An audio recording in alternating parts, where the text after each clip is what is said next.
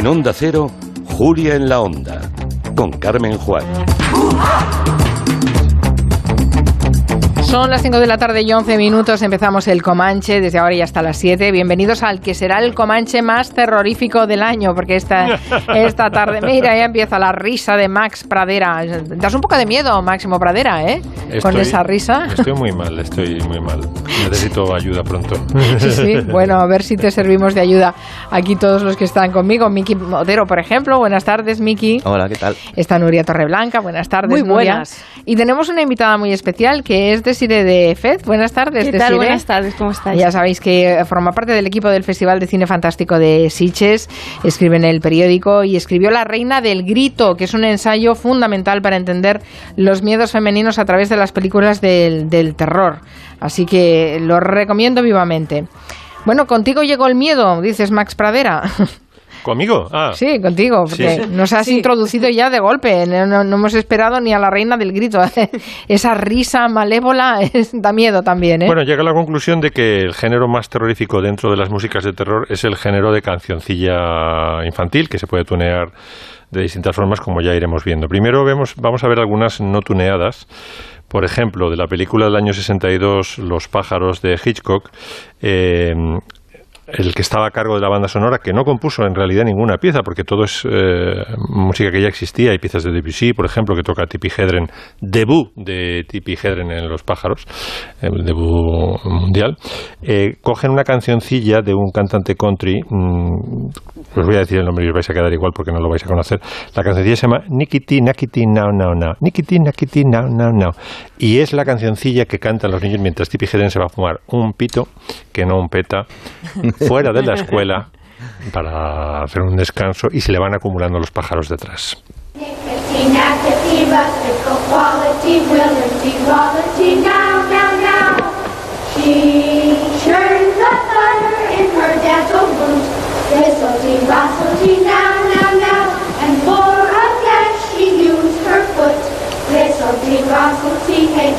Esos pájaros silenciosos que Es se van acercando. sí. Bueno, ahora fil- fliparás, Max, porque no la ves, pero Desiree de Fez lleva una sudadera con esta escena de los Exacto, pájaros sí. Increíble, es bordada. Sí, sí. Habla, habla de otra escena ahora, Max, a ver si cambia su sudadera, porque entonces ya Esto parece tendré sí, sí, miedo de un verdad. fenómeno paranormal. debajo, ¿no?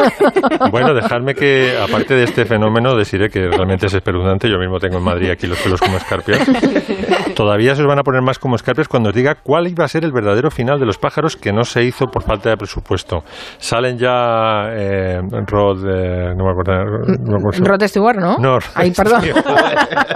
Eso sí que es un poltergeist. No, no, no. eh, Rod Taylor. Rod Taylor y, y Hedren y tal salen ya Es con que el- para mí con- Rod es Stewart, después venía Taylor. Has cruzado James Stewart con, con Rod Taylor con Rod Stewart. No, Rod Taylor. Salen ya con el coche muy despacito y se consiguen largar, pero llegan a- en el final previsto, insisto, por falta de presupuesto no se hizo, llegan a San Francisco y se encuentran todo el Golden Gate, el puente de San Francisco cubierto de pájaros, que es un final Uf. que, vamos, solamente ese final ya merece un remake de Spielberg. ¿Sí o no? ¿Sí o no, Nuria? ¿Sí, Sí, o no? sí, sí, claro. ¿Sí o qué? ¿Sí o qué? ¿Sí o qué? Qué, qué miedo, ¿eh? Sí, sí. A mí me dio mucho miedo esa película. Bueno, pero con no sé este- si gritó mucho de Sire de Fez cuando la vio cuando era pequeña, pero yo grité. Sabéis que Tippi Hedren estuvo alejada del rodaje una semana o así porque en las habitación, en las escenas interiores donde le metieron pájaros de verdad, estaba todo el rato con la psicosis de que uno de ellos le iba a sacar un ojo, aunque la mayoría de los, de los pájaros fueron añadidos luego, pero bueno, en, en interiores hubo que meter alguno y estaba, estuvo obsesionada y de hecho uno de los pájaros artificiales que le lanzaron le dio en la, en la frente y entonces la herida que muestra en la frente es de un, de un picotazo de pájaro disecado, o mecánico por lo menos. ¿no? Uf, uf, pobre Tre- una película tremenda. Como tremenda es esta del año 82, que fíjate, esta la iba a dirigir Spielberg, pero tenía otros compromisos. Me parece que estaba rodando ET el extraterrestre y no podía por contrato dedicarse a eh, estar en Missy repicando, ¿no? Entonces se la dio a Tom Hooper, el de la Matanza de Texas, precisamente por por, eh, por su trabajo en esta película, pero estuvo muy encima del rodaje y tiene una banda sonora que fue nominada al Oscar de Jerry Goldsmith y que si no ganó fue porque eh, se enfrentó nada menos que con John Williams, que había compuesto la música de T, que eso es imbatible, ¿no? Pero fijaos qué nana más inquietante le compuso Jerry Goldsmith a la niña de 5 años, Carol Ann. Ya están aquí.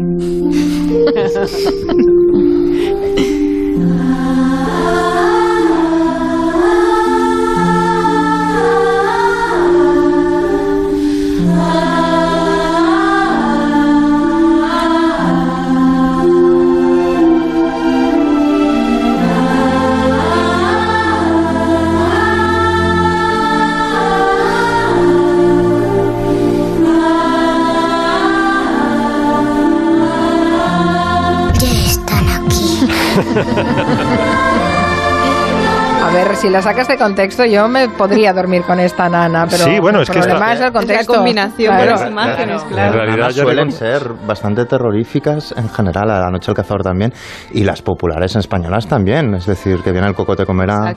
En Cataluña, la- si la barquita se tumba, niña, no tengas miedo. Y es pa- paradójico, porque el niño se tiene que dormir para qué? Para que el coco venga efectivamente y lo golpee. Se duerme para dejar de escucharte, ¿no? Decir esas barbaridades. ¿No fue aquí donde la escena del payaso, que es una de las escenas más terroríficas de, de la historia del Eso cine? le pasa al niño, al hermano Sí, mayor al de Carolan. sí, pero sí, yo sí. creo que lo que da más miedo es la medium de Poltergeist. Sí, es la que viene a ayudar, pero a mí me, da- aterrorizaba. me da más miedo el payaso, amor, yo no sé. no sé, el payaso es espeluznante. Bueno, y ahora vamos a tunear. Vamos a coger una canción eh, infantil, vamos a ponerla sobre una nota, un ostinato de piano que simula una campana fúnebre. Vamos luego a poner una música que contiene el intervalo del diablo, que es la- el tritono, la cuarta aumentada. Y vamos a inventar una, una premisa para una película de Alex de la Iglesia, que es un psicópata que me he inventado, eh, que antes de matar llama por teléfono a su víctima y le canta la cancioncilla de los chiripitipláuticos. Chiripitipláutica, es la sonrisa de mamá. Chiripitipláutica, es la sonrisa de papá. Chiripitifláutico, el gesto alegre del bebé. Chiripitifláutico es Don José. Uf. Uf. Mira, mira, el, interva- el intervalo del diablo metido ahí. Pom, pom. Terrorífico. Oye, te va a llamar eh, Alex de la Iglesia ya, ¿eh? Por favor. Eso espero. Me parece- Amenábar, amenábar. Me parece un argumento fantástico. Por cierto, deciré, a ti te han ayudado con la- las películas de, de terror, ¿no? En cierta forma, ¿a los niños les ayuda ah, o no? Te- hay que pasar esa época del, del miedo. Bueno, yo es que creo que de hecho un problema ahora es que se tiene como mucho miedo a que los niños vean películas de miedo y creo que todos los que estamos en esta mesa y, y, bueno, todos los que estamos ahora aquí hablando, eh, creo que ha sido fundamental para crecer, ¿no? Ver esas pelis de miedo cuando éramos pequeños y ahora estamos como aterrorizados con la posibilidad de que nuestros hijos eh, vean cosas que no son aptas o, o para ellos y yo creo que eso lo que hace es volverlos como más frágiles en, en- en lugar de fortalecerlos, ¿no? Y prepararlos un poco para, para lo que van a vivir, ¿no? Vale, pues este fin de semana el exorcista. Exacto. Casa, sesión de peli, peli de tarde. el Luego de sí recomienda tres pelis para menores de. 6 años. Ah, muy bien. Bueno, cuando se acerca esta fecha, las editoriales también aprovechan para publicar sus temas más terroríficos sobre monstruitos, seres malignos que nos asustan o incluso partes de nuestra historia que pueden resultar siniestras. Sí, hay algunas recomendaciones, al menos un par de libros recién publicados.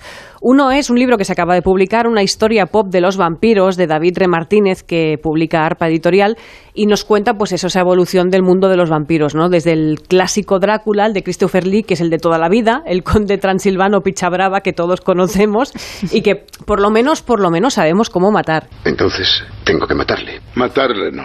Ya está muerto. Es un no muerto, señor Ken. Se le puede destruir, pero no matar. ¿Cómo?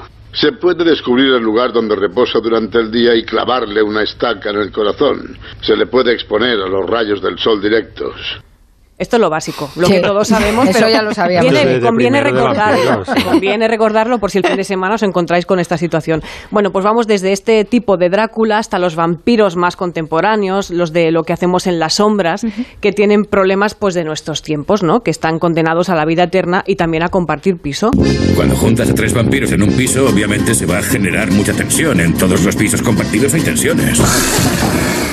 Diego era un dandy del siglo XVIII. Vladislav es un poco pervertido. Esta es mi cámara de tortura. Fantástica la película y fantástica la serie, lo que hacemos en las sombras, ¿no?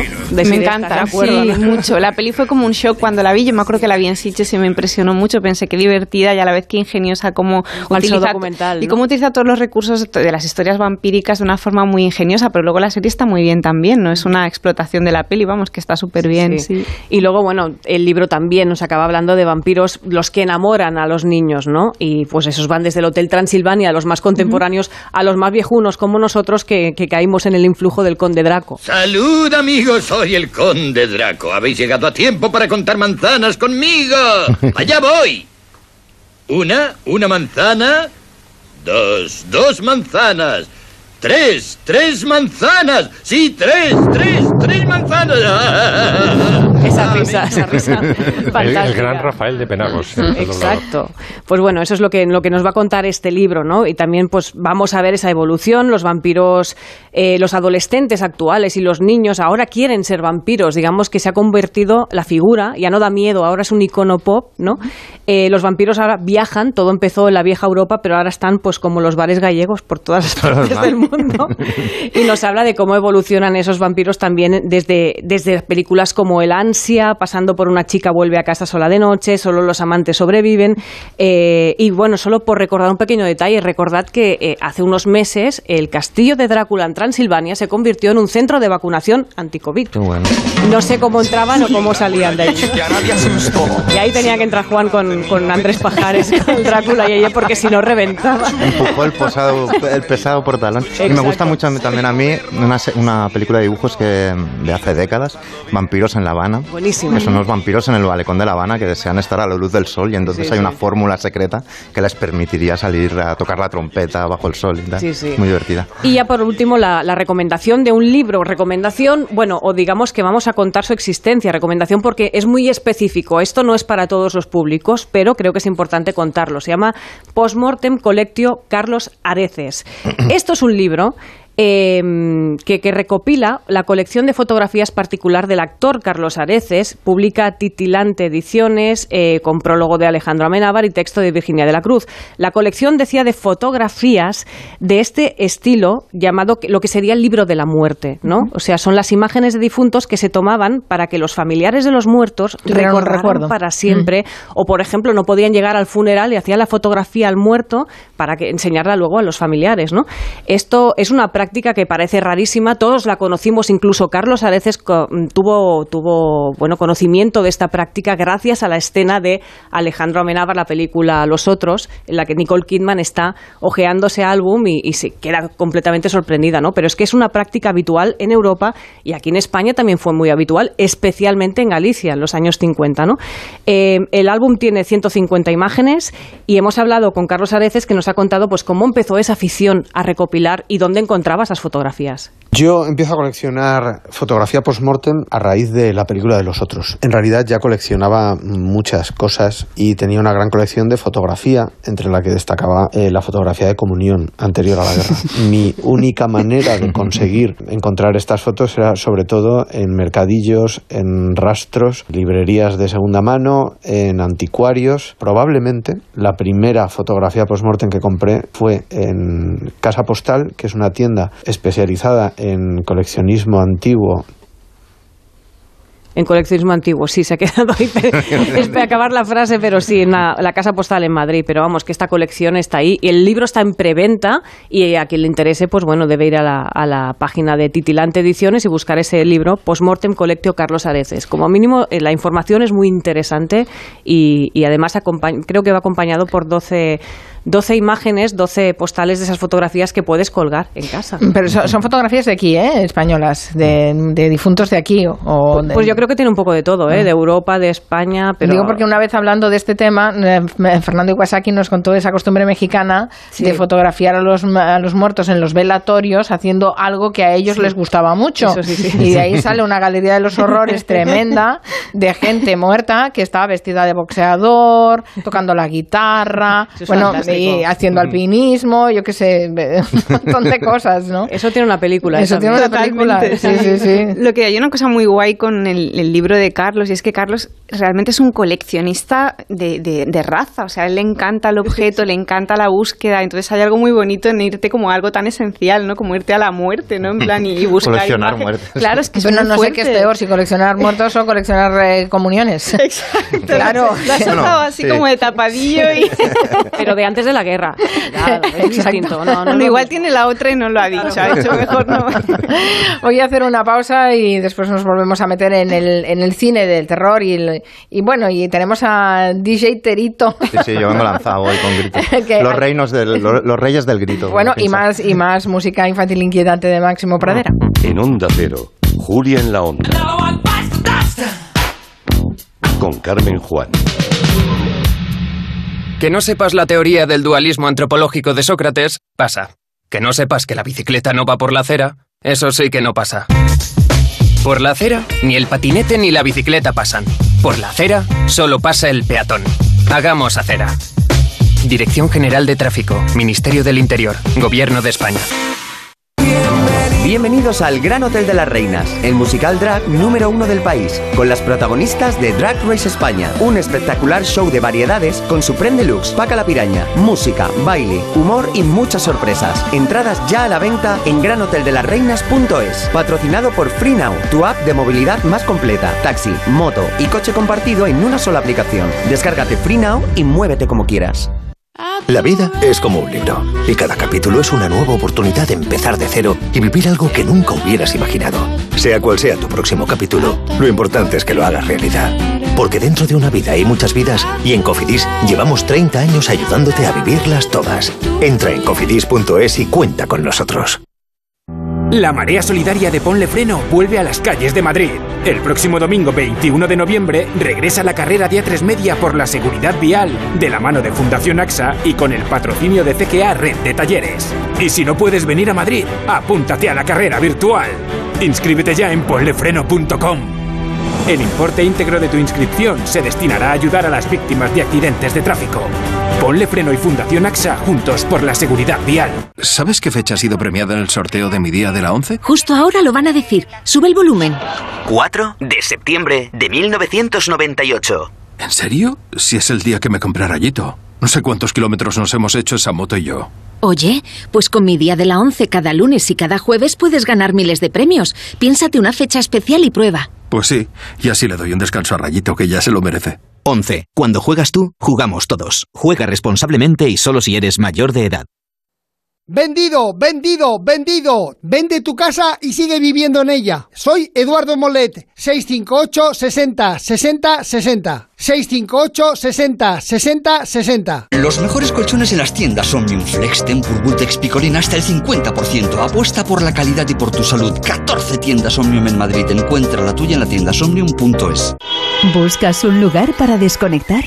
Respira aire puro en parques naturales y nacionales. Descubre los lugares que inspiraron a Cervantes. Saborea cada uno de nuestros pueblos y brinda con el mejor vino por todo lo que quieras celebrar. Aquí, en la provincia de Ciudad Real, el lugar que siempre recordarás. ¿Vienes? Diputación de Ciudad Real. Ven al centro comercial Vicálvaro, porque tenemos joyerías, perfumerías, peluquerías, cafeterías, porque en el centro comercial Vicálvaro hay ópticas y librerías, y por supuesto, moda para ti, para él y para los tuyos. Ah, y no te olvides de las ofertas de Ahorra Más y del parking gratis una hora. Centro comercial Vicálvaro, como en casa.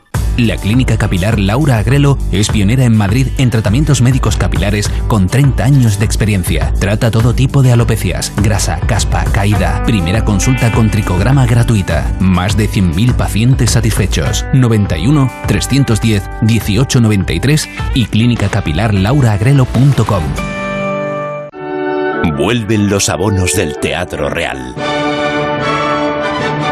Esta temporada podrás elegir entre una gran selección de abonos y precios para que disfrutes de La Bohème, Las Bodas de Fígaro, El Ocaso de los Dioses, Nabucco y mucho más. Ya a la venta en teatroreal.es. Abónate al Real y vive una temporada única. Muebles Adama. Renovar sus muebles es renovar su vida. Venga a conocernos y le sorprenderá todo lo que podemos hacer por usted. La más amplia variedad de muebles de calidad y diseño a un precio increíble. Con financiación en 24 meses y sin intereses. Muebles Adama. Ver a la calle General Ricardo 190 o entra en mueblesadama.com. Michael Jordan es considerado el mejor jugador de baloncesto de la historia. El 14 de junio de 1998, Jordan hizo magia por última vez con la camiseta de los Chicago Bulls. Se jugaba la final de la NBA frente a Utah. Era el último partido de Jordan antes de su anunciada retirada y con su última canasta consiguió la victoria y su sexto anillo. 17 seconds from game 7 or from championship number 6. Open. Chicago with the lead. Una de las canastas más famosas del baloncesto. Thank you and congratulations 1998 NBA Finals MVP Michael Jordan. Partidos y jugadas que pasan a la historia. Vive los grandes momentos del deporte cada fin de semana en Radio Estadio con Edu García y cuando quieras en la app y en la web de Onda Cero. Los mejores humoristas pasan cada semana por más de uno. ¡Policía! ¡Abra! Espera, tengo que decir quién es. ¿Cómo se dice? ¿Suponido o supuso? Supuso. Por ejemplo, ayer mi mujer supuso un jersey. ¿eh? Y los viernes de madrugada, los momentos más divertidos de la semana. Este teléfono se desbloquea con monedas, como los baños de la estación de Ahí me han dejado muchas veces. ¿eh? Sé perfectamente lo que siente un gimnasio. Carlos Latre, Leo Harlem, El Monaguillo, Goyo Jiménez, Sara Escudero, Agustín Jiménez y Jesús Manzano. Creo que ya se acaba esto, Carlos. ¿Os ha gustado? Grupo de WhatsApp, los viernes a las 3 de la madrugada y en cualquier momento en la app y en la web de Onda Cero. Te mereces esta radio. Onda Cero, tu radio. Onda Cero, Madrid.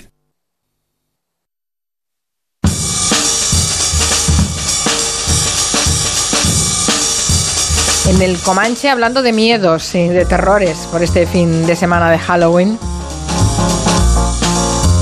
Tenemos invitada que es de Sire de Fez, ya lo saben, antes la hemos saludado, festival, forma parte del equipo del Festival de Cine Fantástico de Sitges.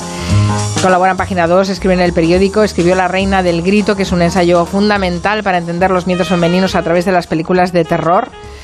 Eh, ahora, antes eh, de abrir los micrófonos, estábamos poniendo en común el miedo eterno de las mujeres, especialmente, ¿no? El ir solas en un descampado por la noche regresando a casa. Eso no hace falta que te hagan películas. No, no, eso estará siempre ahí. Y de hecho, creo que cuando salió el libro con este subtítulo de Un viaje por los miedos femeninos, había muchos chicos que me decían: No tendrías que haber puesto ese subtítulo porque realmente hay muchos que son universales, no son solo femeninos. Y me decían como ejemplo ese, y me decían: A mí también me da miedo volver solo de noche a casa. Digo, ya, pero ¿cuál es el motivo? Y me decían, si me roban, si me quitan el teléfono. Y es como, bueno, pues no estamos hablando del mismo miedo. Hay algunos matices ahí que, que Bueno, son insondables. Algo- vamos. y algo muy guay del libro es que, que también introduce todas las nuevas directoras de, Mm. de- de cine de terror que incorporan nuevos miedos que tienen que ver, por ejemplo, con, con el cuerpo durante el embarazo, con el miedo a la desaparición del deseo, con el miedo a, a algún problema con los hijos, con la menstruación, ¿no? Y yo creo que es la aportación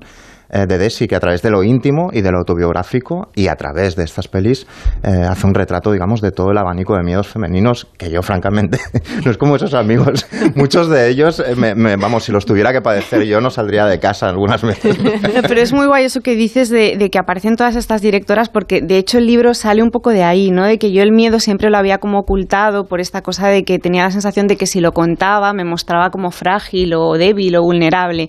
Y de golpe me di cuenta de que había varias eh, directoras, escritoras que en un momento muy concreto, que son estos últimos ocho años o así, estaban contando sus miedos, ¿no? Y es como, ojo, aquí hay un cambio y ese cambio hay que reflejarlo y hay que explicarlo, ¿no? Porque yo creo que un poco la conclusión a la que hemos llegado todas es que contar esos miedos es justo lo contrario, no te hace ser más vulnerable o más débil, sino al contrario, es casi un, un símbolo de fortaleza, ¿no? Porque bueno, a mí me pasa esto, voy a intentar eh, ir en contra, voy a intentar, o al menos saber convivir con ello, ¿no? Y yo creo que fue, eh, el libro parte también de eso, de la observación de, de que no estaba sola, ¿no? Que durante muchos años, muchos años me había sentido muy sola, tanto en el entorno del terror como en relación al miedo, ¿no? Como que era algo casi tabú que tenía que esconder porque si no, ya, yo ya soy como una persona así que doy una imagen como de persona frágil, si de golpe también iba contando mis miedos, parecía eso que, que no me podía manejar yo muy bien por la vida, ¿no?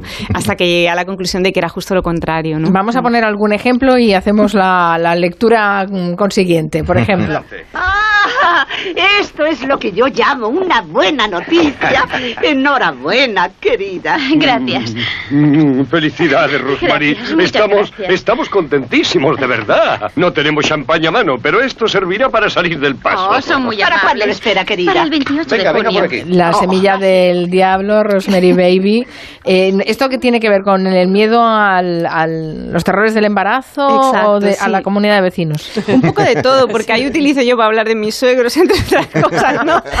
Bueno, yo no sé cómo queda, cómo, o sea, después de Ay, no leer sé, yo- tu ensayo, ¿la familia bien? O sea, ¿te habla? Sí, pero yo, yo, no, yo no estoy segura de si lo han leído o no. O sea, mi madre lo ha leído, mis suegros no lo sé. Yo Los suegros pienso, tienen si que leerlos de su leído, marido dentro. Igual se lo han callado y no me han dicho nada. También es verdad que hay un efecto cómico todo el rato, pero bueno, sí, ahí está, está eso explicado. Bueno, lo, lo que explico un poco es cómo de golpe cuando te quedas embarazada el entorno se vuelve muy invasivo, ¿no? El entorno familiar, que luego pasa al revés, cuando los niños se hacen grandes huyen, ¿no? Porque, porque no, te, no pueden, ¿no? Ya asumir tener que cuidar de niños más mayores, ¿no? Pero justo ese capítulo lo contaba para, lo utilizaba para explicar miedos eh, relacionados con el embarazo que yo sentía que eran muy profundos y que eran tanto físicos como psicológicos. Por un lado, eh, la sensación como de extrañeza, ¿no? De, bueno, de golpe tengo algo en el cuerpo, no sé muy bien qué es. Yo me acuerdo que miraba a mi pareja y pensaba, es que no lo conozco. Y llevaba tiempo con él, pero tenía esta sensación como de que todo se había vuelto como muy difuso. Y creo que es algo que cuenta muy bien la semilla del diablo. Y luego los miedos físicos que están ampliados también con otros capítulos, ¿no? Del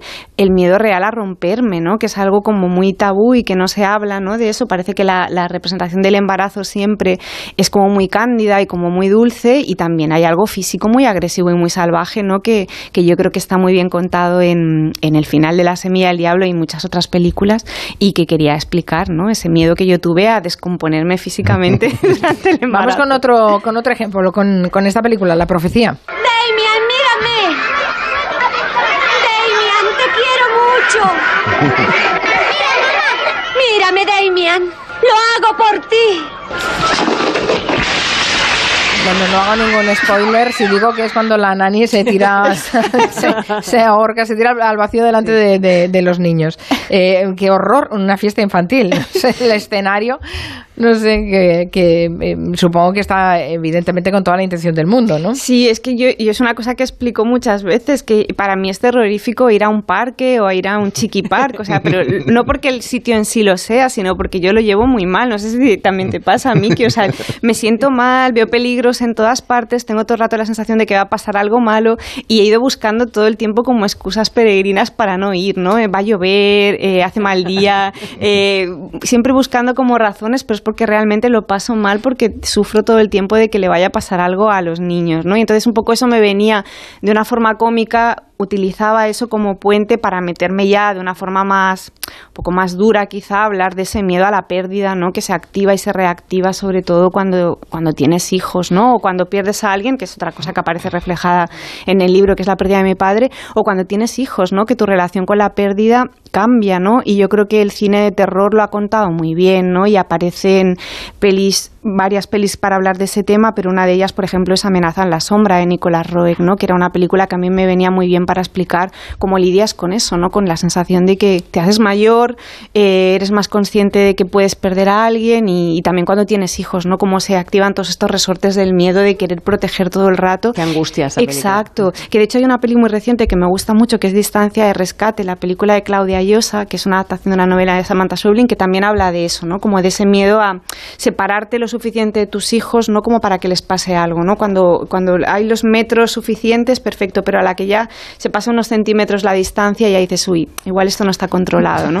Y todo eso es lo que, lo que un poco intentaba contar ahí. Bueno, empezábamos con esas nanas inquietantes de Máximo Pradera, hemos acabado en el Chiquipar con un, con un suicidio. Fiesta no de sé. bolas. Exacto. Francamente, creo que necesitamos algo de música. Vamos a la música.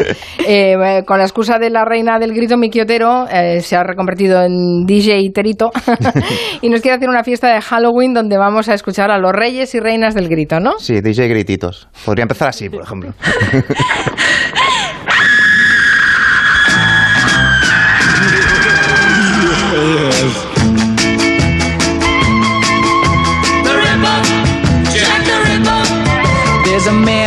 Es una, esto es una alegre canción dedicada a Jack. de destripador. estos, estos coros tan animados es uno de los clásicos que se ponen siempre en Halloween. Pero es solo la entrada, porque yo lo que quería era también gritos fuera del miedo. A mí hay un grito crucial en la historia del rock, que es Tutti Frutti Little Richard, que Nick Cohn, que es como mi crítico favorito de música, decía que inventaba el idioma adolescente, porque nadie que tuviera más de 18 años sabía qué quería decir Aguap Babaluba, Balab Bambú.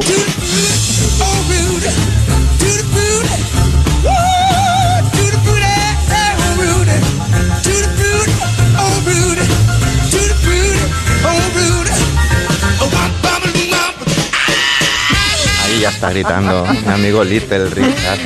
Luego está como el, el grito femenino, la reina del- una de las reinas del grito, que sería Janis Joplin, que coge Piece of My Head, que es una canción que va de un amor tóxico, de te lo he dado todo, pero pasas de mí, a veces creo que estoy convencida de dejarte, pero solo tienes que acercarte para, para darte un poco más de amor. Y Janis Joplin lo convierte en otra cosa, porque dice exactamente las mismas palabras, pero le mete unos gritos al tipo que yo no sé si se acercará.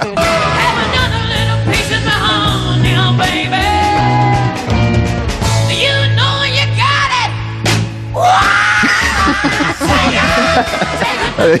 Sabes que lo haré, que puedo darte más amor y pega el grito. Hay otra reina del grito, pero del grito contenido, que a mí me fascina. Estos gritos que no acaban de estallar y que dan todavía más miedo. Y para mí es Betty Davis, que es como una pantera del funk. Fue la, siempre se dice, fue la mujer de Miles Davis, del famoso trompetista de jazz, pero, pero en realidad fue ella la que le descubrió, por ejemplo, a Sly and the Family Stone, a Jimi Hendrix. Lo cambió de look, él iba con sus trajes y de repente le empezó a poner esas camisas de, de colores. Y fue una tipa adelantada su tiempo porque realmente por culpa de hablar en sus letras de tríos y de sexo extremo, etcétera, etcétera, no le hicieron ni caso y ahora se le empieza a hacer caso. Mirad cómo canta. ¿eh?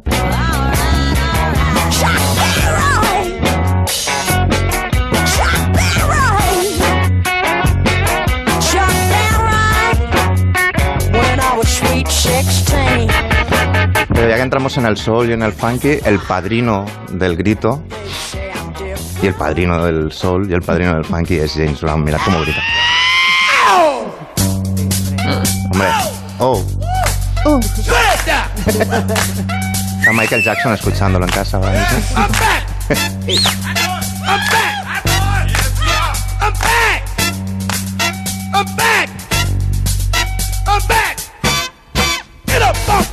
Claro, ya están todos arriba, claro que sí. Claro, Hasta claro. los muertos del Día de los Difuntos. Wilson Pickett, otro...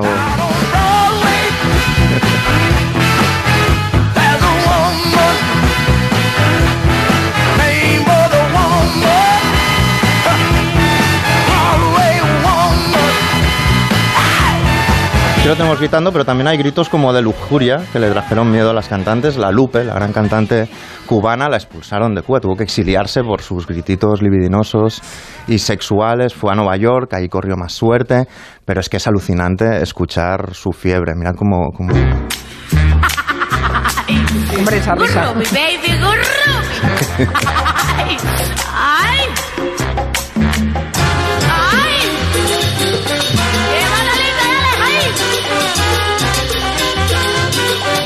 tenían miedo los puritanos solo. Luego hay, un tal Miguelito Valdés que le dedica una canción al, al Orisha, al dios de, que tiene que ver con el sexo, con las enfermedades venéreas y con muchas otras cosas agradables, que fue boxeador, luego fue cantante en la orquesta de Xavier Cugat y que empieza sus canciones así, mira.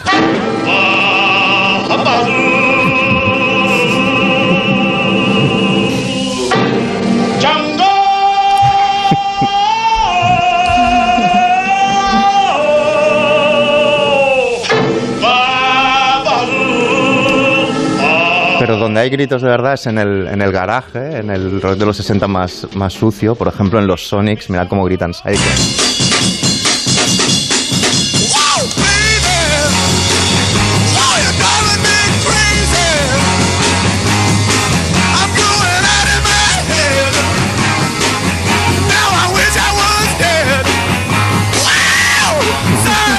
Espera, que viene más. ¿Cómo? ¿Cómo? ¿Cómo? no defraudan nunca los Sonics.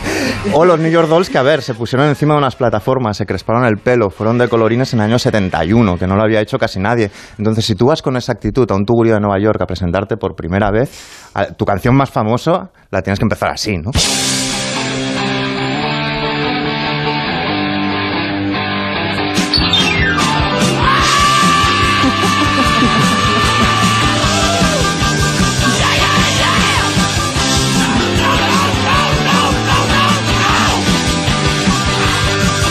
Y el grito quizá más, más conocido de esta época lo, lo emite Roger Daltrey de los Who después de siete minutos y pico de canción.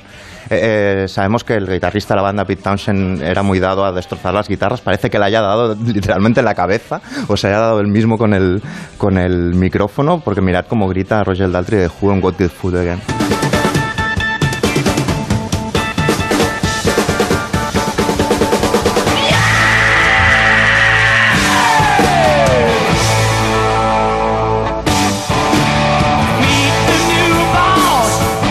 Y luego están los grititos alienígenas prácticamente, que podríamos quizá casi acabar con estos, que son los de una canción que a mí me hace mucha gracia, que es muy famosa, que es Rob Blaster de los de 52.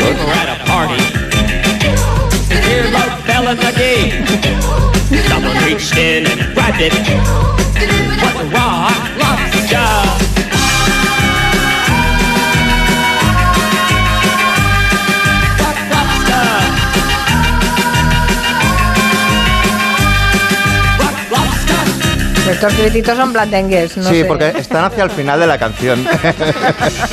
Se van animando los aliens. Mira, mira, aquí. Por favor. Llega. Pero yo siempre re- recordaré B52 como los grititos blandengues. No, pero aquí ya gritan alien- más, ¿eh? Ya gritan más. Quintanilla ha hecho el... el- Miki ha dicho alienígenas, es peor, es mucho peor, por favor. Venga, pongamos un poco de orden entre, entre tanto grito. Por cierto, nos escribe Noelia Danez a través de Twitter. eh, dice, preguntarle a Desiree de Fez si piensa como yo que Titán es la mejor película del mundo y Julia Ducournau una reina absoluta.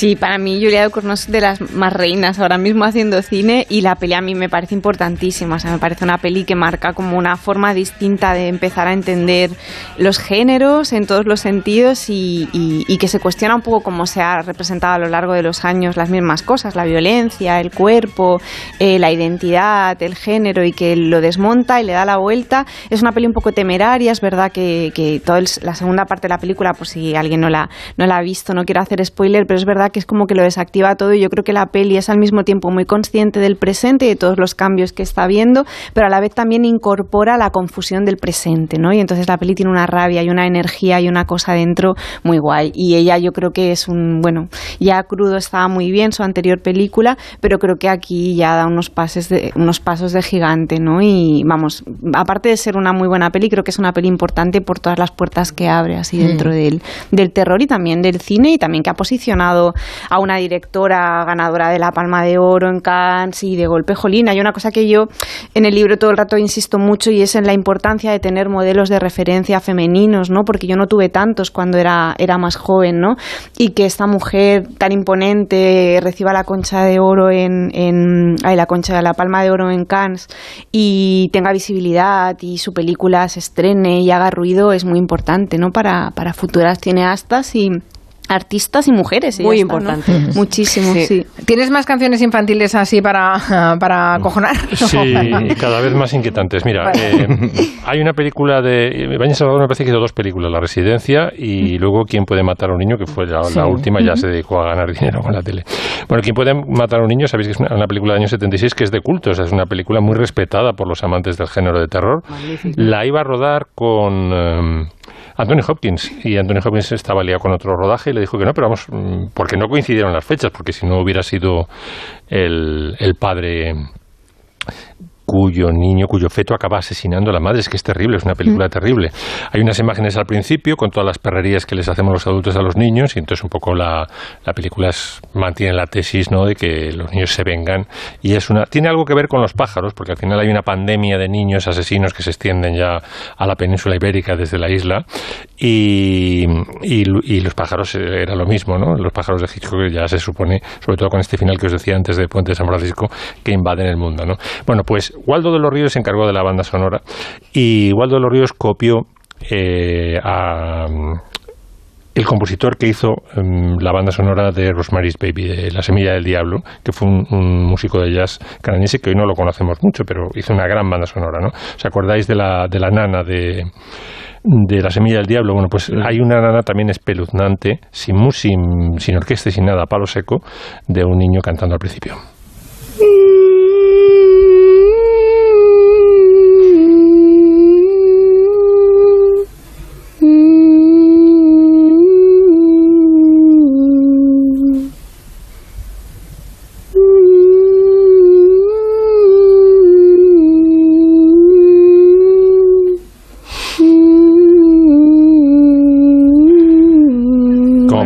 Has conseguido que me ponga, se me ponga la piel de gallina, por favor. Como para darle la espalda al niño este, ¿no? Un escalofrío por la Luego, de- espalda. dentro de las melodías infantiles hay un subgénero que es el subgénero cajita de música.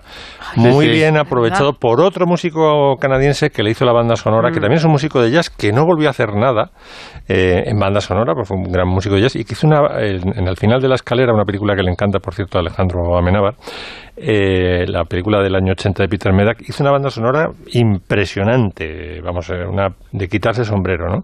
Y hay una cajita de música del niño asesinado que el niño asesinado consigue por telepatía fúnebre, no sé cómo, cómo funciona, a lo mejor decir, no lo puede explicar mejor, consigue mandarle telepáticamente desde el más allá esa melodía a George Scott, que es un compositor.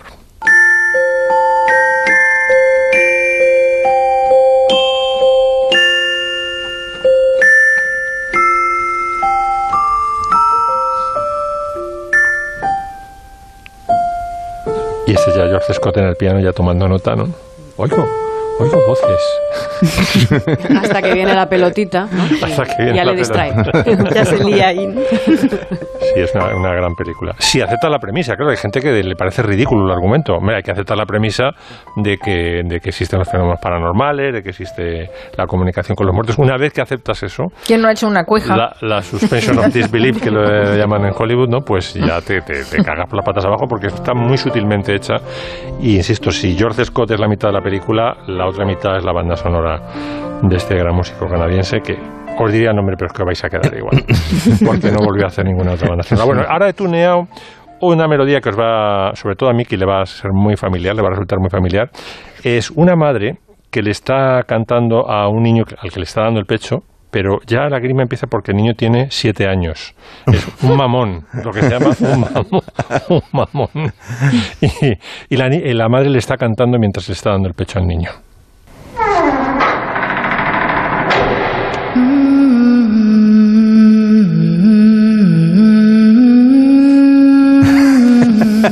En abril de 2019, el partido de mi mami consiguió 24 escaños.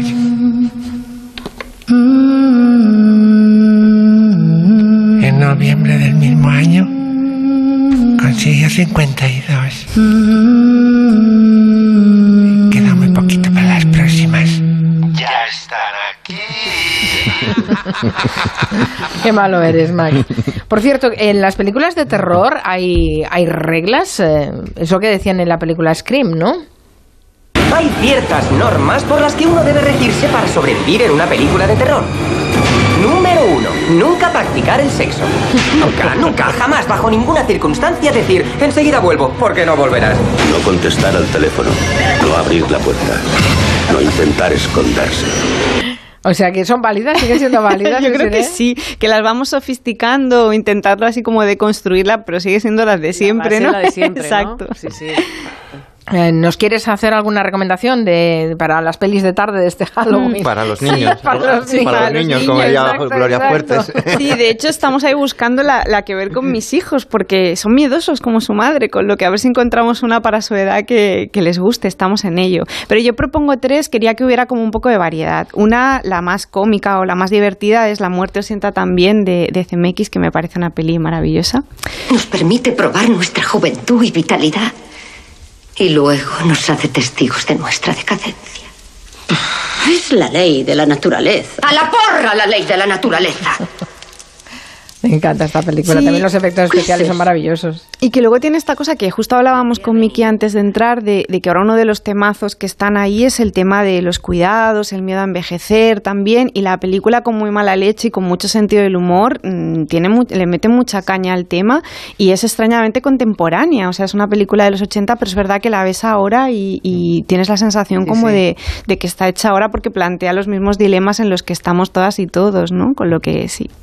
Luego otra propuesta es un poco más seria y más terrorífica, es Anne Mod, por citar una de estas pelis dirigidas por directoras de última generación, eh, que es de Rose Glass y es una peli, es terror religioso, podríamos decir, pero también tiene, le mete mucha caña a todo el tema del cuerpo ¿no? y el castigo a través del cuerpo, ¿no? cómo utilizamos nuestro propio cuerpo como herramienta de castigo cuando la realidad nos supera. Y me parece muy interesante y muy terrorífica y con imágenes como de terror puro, muy Tenemos el, interesante. el trailer.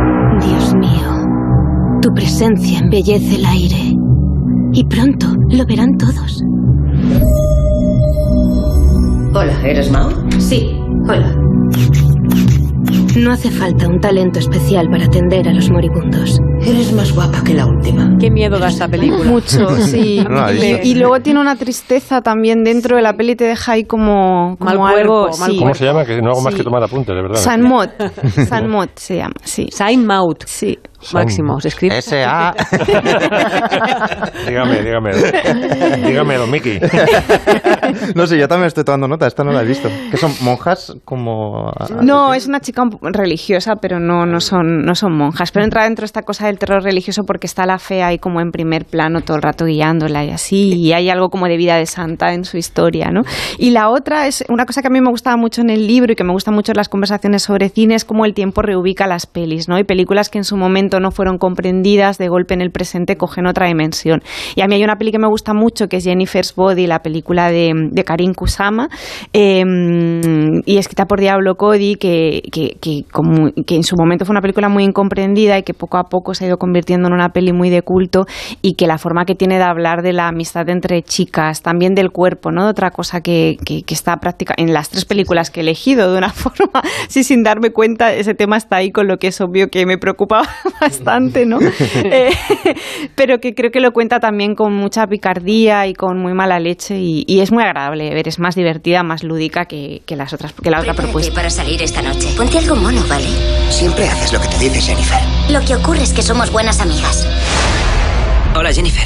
Estás muy guapa. ¿Por qué no te pasas por mi casa? Vaya caprichosa. Esta no es tu casa, ¿verdad? Muy buena esta película. Mucho, sí, sí, sí. Y, y es eso, ¿no? Que vista después de todo lo que ha pasado en los últimos años y cómo se están reordenando las cosas, la forma que tiene de hablar, de, de plantearte el personaje femenino, también de describirte un mundo muy patriarcal y así es muy interesante, sí, me gusta mucho. Pili en Twitter nos ha colgado una foto de un camino bastante bastante denso de un bosque con una luz así crepuscular. Dice, os escucho desde aquí. Casi me estáis acojonando. Una de las cosas más bonitas que ha pasado con el libro de Desi es el, el boomerang, es decir, la de mensajes que siempre me comentas que le están llegando de, Mm. de otras chicas y mujeres compartiendo todos sus miedos. Totalmente. Y muchas veces relacionado con pelis, que a mí eso me emociona, ¿no? Como, vale, yo también he pasado por este miedo, pero la peli con la que yo lo, lo identifico es esta otra, ¿no?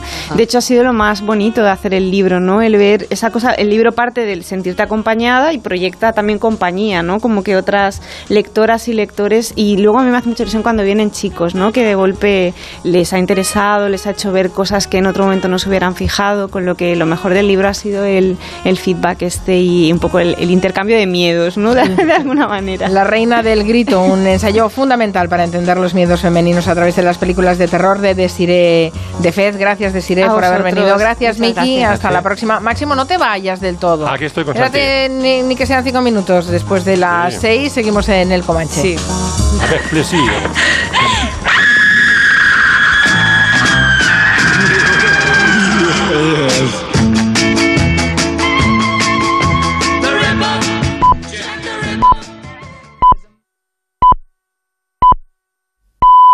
Son las 6 de la tarde, las 5 en Canarias. Noticias en Onda Cero.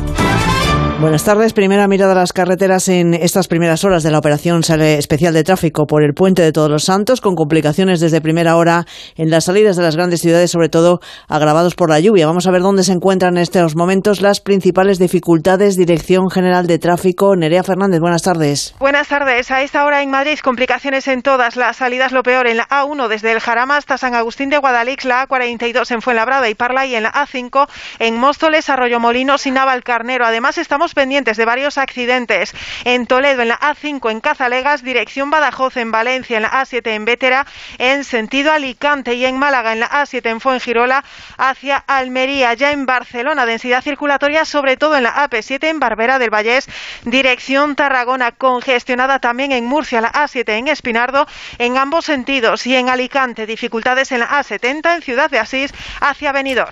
Acabamos de conocer los datos sobre la evolución de la pandemia que acaba de hacer públicos el Ministerio Ministerio de Sanidad. Seguimos por el momento con la incidencia al borde del riesgo medio. Ha subido apenas un cuarto de punto, con lo que asciende hasta los 49,86 casos por 100.000 habitantes. Diana Rodríguez, buenas tardes. Buenas tardes. 2.661 contagiados desde ayer y 46 fallecidos. En los hospitales hay 1.640 personas ingresadas con coronavirus, siete menos que este jueves y 411 de ellas en las unidades de cuidados intensivos. La incidencia acumulada sigue al borde de los 50, se estanca en los 49 casos por cada 100.000 habitantes, aunque hay comunidades en las que sigue por encima de esos 50 casos. Por ejemplo, el País Vasco con 80, Baleares 79, Navarra 78, Aragón 65 o Cataluña 59 positivos por cada 100.000 habitantes. En total, nueve comunidades están en riesgo bajo por COVID-19 y la que menos positividad presenta es Ceuta con ocho contagios por 100.000 habitantes. Los principales brotes de esta semana se han concentrado en reuniones sociales, 135, 63 en centros educativos y 44 en el ámbito laboral. El déficit público se redujo en agosto más de un 30% respecto al año pasado. Se sitúa en el 4,4% como consecuencia de la reactivación económica tras el parón por el COVID. Sin embargo, son cifras que todavía están muy lejos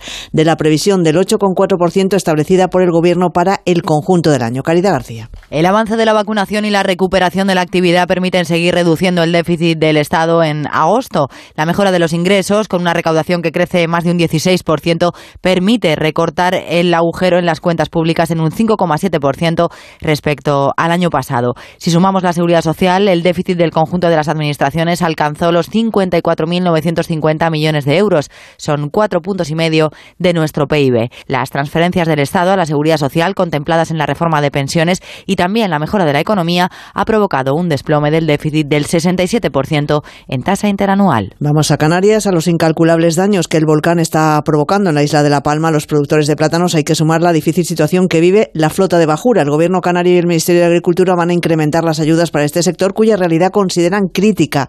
Redacción de Acero en Canarias, Óscar Martín. La consejera de Agricultura del gobierno regional, Alicia Van Nostende, ha destacado la crítica situación que atraviesa el sector pesquero que faenaba en el principal caladero de la isla.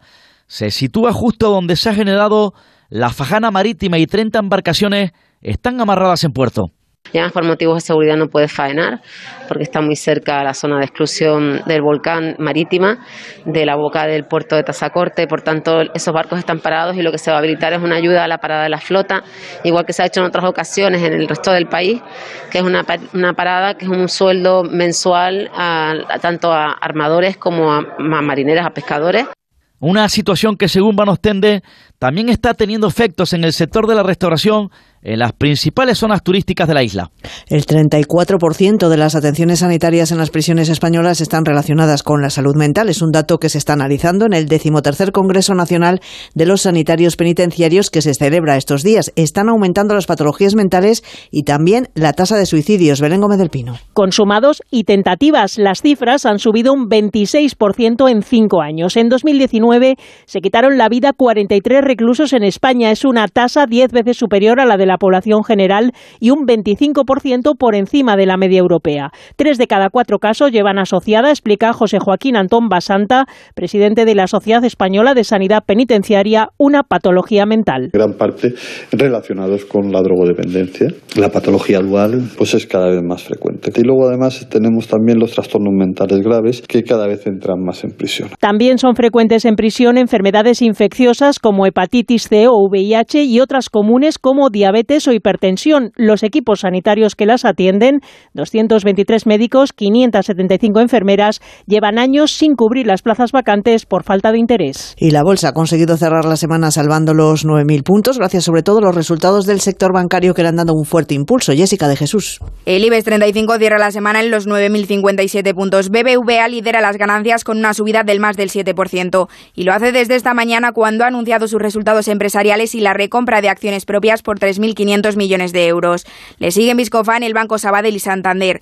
CaixaBank no sigue hoy al resto del sector de la banca, cae un 4,24% y cierra la sesión en cabeza de las pérdidas. En Nueva York, Wall Street hoy abre en rojo en un día en el que el precio del petróleo consigue bajar hasta los 83 dólares. En los mercados terminamos, volvemos con más noticias aquí en Onda Cero a las 7 de la tarde, a las 6 en Canarias. Si tienes mascotas, consulta a Carlos Rodríguez. La alimentación tiene una gran parte de Lo educación. que ocurre es que vino por unos meses un peludo que es pastor alemán Lo a que le hace al veterinario es pensar en todo, Todo la- para el cuidado de nuestros peludos. Mi gato Newman se deja llevar a pasear. Tengo un labrador de 14 años. Está cojo y no le Mi puedo dar se come la mitad de... Como el perro y el gato. Este fin de semana, el domingo a las dos y media de la tarde. Y siempre que quieras, en la app y en la web de Onda Cero. Patrocinado por Menforsan, los especialistas en cuidados, higiene y cosmética natural para las mascotas. Te mereces esta radio. Onda Cero, tu radio. Movistar Prosegur Alarmas presenta una alarma que no es solo una alarma. ¿Y si algo anda mal por casa? Reacciona de forma inmediata ante una emergencia, dándote asistencia en menos de 29 segundos y llamando por ti a la policía. ¿Y todo esto por cuánto? Ahora por solo 9,90 euros al mes hasta abril de 2022 contratándola antes del 31 de octubre. Consulta condiciones en tiendas Movistar o llamando al 900 200 730. Negativa, pesimista. No te agobies. Toma Vívida Mente Positiva. Vívida contiene Crocus Atibus que mantiene un estado de ánimo positivo. Vívida. Pide tu muestra gratuita en Parafarmacias El Corte Inglés. Prepárate para llevarte tus favoritos de la temporada en los 8 días de oro del corte inglés. Solo hasta el 7 de noviembre tienes más de 600 marcas con descuentos de hasta el 30%. Moda hombre, mujer e infantil, accesorios, deportes, hogar, zapatería, electrodomésticos. Ya están aquí los 8 días de oro del corte inglés. En tienda web y app.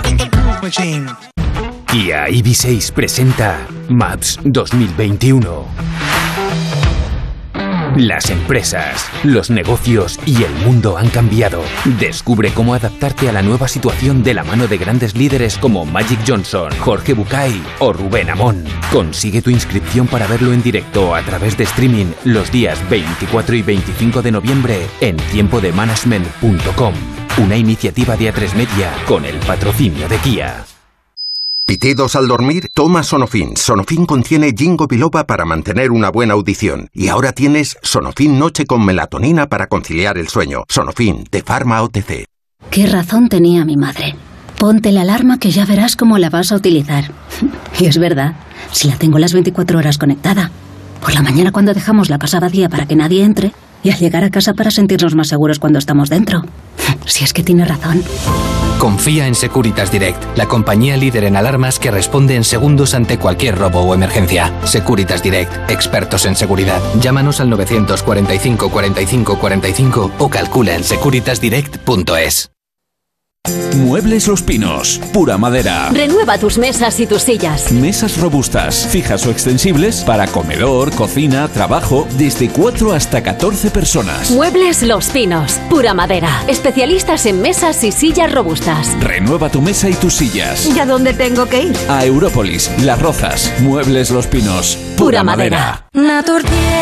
El Departamento de Investigación de Naturtierra ha creado las únicas jaleas sin azúcares añadidos del mercado. La gama más completa para reforzar las defensas de toda la familia. Jaleas sin azúcares añadidos de Naturtierra, únicas para ti. De venta en supermercados y grandes superficies. Complementa tu vida.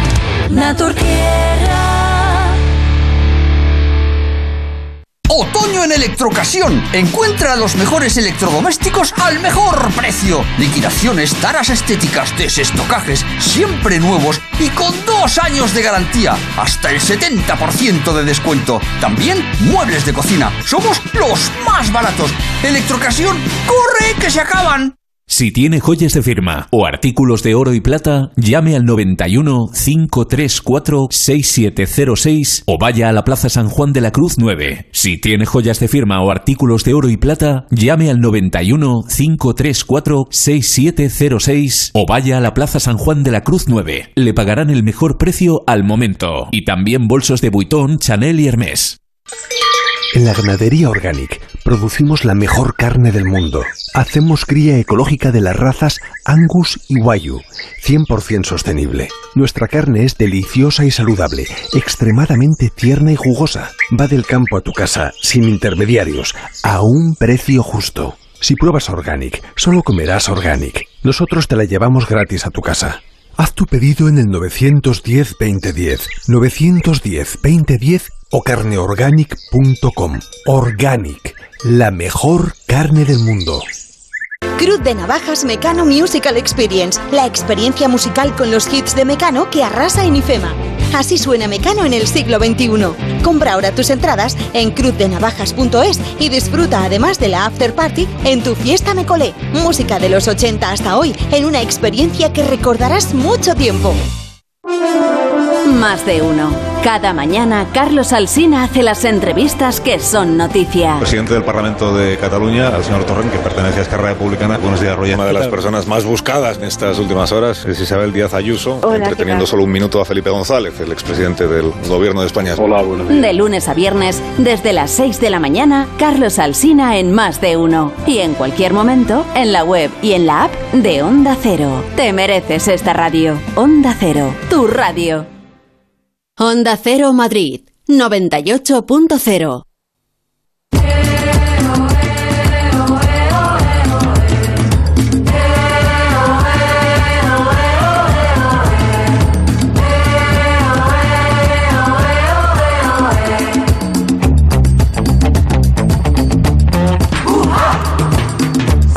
hora de Comanche, aquí sigue Nuria Torreblanca. Buenas, otra vez. Se incorporan Santi Segurola. ¿Cómo estás, Santi?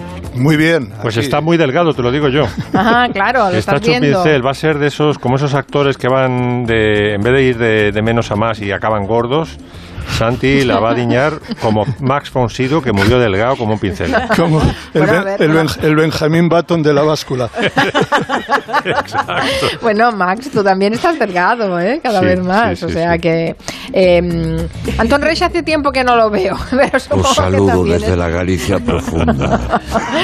A ver, ¿Cómo estás? ¿Estás de la delgado o estás gordo? profunda. ¿Cómo estás, Antón? Estoy delgadísimo, pero no te digo el método. Me, me- me adhiero al, al Instagram de ayer de Julia. Muy bien, muy bien. Un método parecido. No, no la veis, pero Galicia está- profunda, pero déjame... Tú no solo que ha armado esta jueza, ¿eh? Está el país en armas, Ya, ya, levantado. ya. Hay camisetas. Estamos, esto, la- esta Galicia es otra. Aparte, aparte que tiene razón la señora, somos gente profunda, reflexiva. Le vamos a cambiar el nombre al país. Ayer un tipo, un gallego de Madrid me escribió y dice, a ver cuándo nos vemos en profunda. Pues aquí estoy, Antón, en poner profunda. antecedentes a la audiencia y cuéntalo del niño. Deep Galaican. ¿Eh? Poner antecedentes sí, a la audiencia que a lo mejor lo no- no- Si lo la hemos han hablado toda la semana. Ah, vale, Lo hemos vale. comentado en mesa de Toda redacción, semana hemos tuvimos estado- también el, el día que salió la sentencia. la jueza pija de Marbella. Sí, sí, sí. Bueno, pues es, una profunda el sentencia con, niño, con se llama ángulos. Borja y se aburre. Es una sentencia con muchos ángulos, pero sí, lo que subrayamos fue que quizá no estuvo acertada en ese en ese calificativo a la Galicia razón, es profunda. positivo. No pensáis mal de cualquiera. Es, pues, De- gente dejad que salude a, a Noelia Danez, que no la veis, pero está, ¿eh? está aquí. Es Noelia, ¿qué tal? Danez. Buenas tardes. Hola, buenas tardes. Antón Profundo. Qué profunda ¿Cómo estás. está? Bueno, hablando de profundidades, mucho. eh, a- me- le he pedido a Máximo Pradera que se quedara un momentito, eh, porque seguro la tiene algo que Estoy, decirle. estoy triste por Max, muy triste, porque yo sé, de gallos, a sé la devoción que siente por los Trap, por la familia Von Trapp.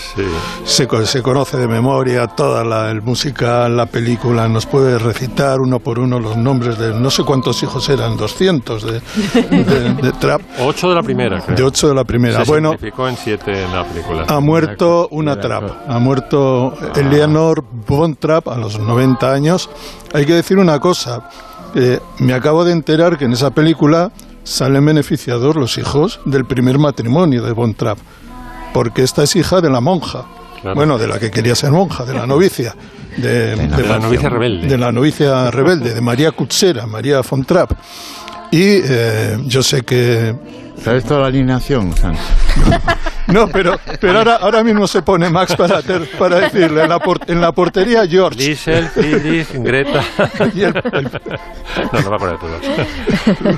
No, pues, pues sí quedan un par de Liesel ellos. lo iba a hacer Mia Farrow.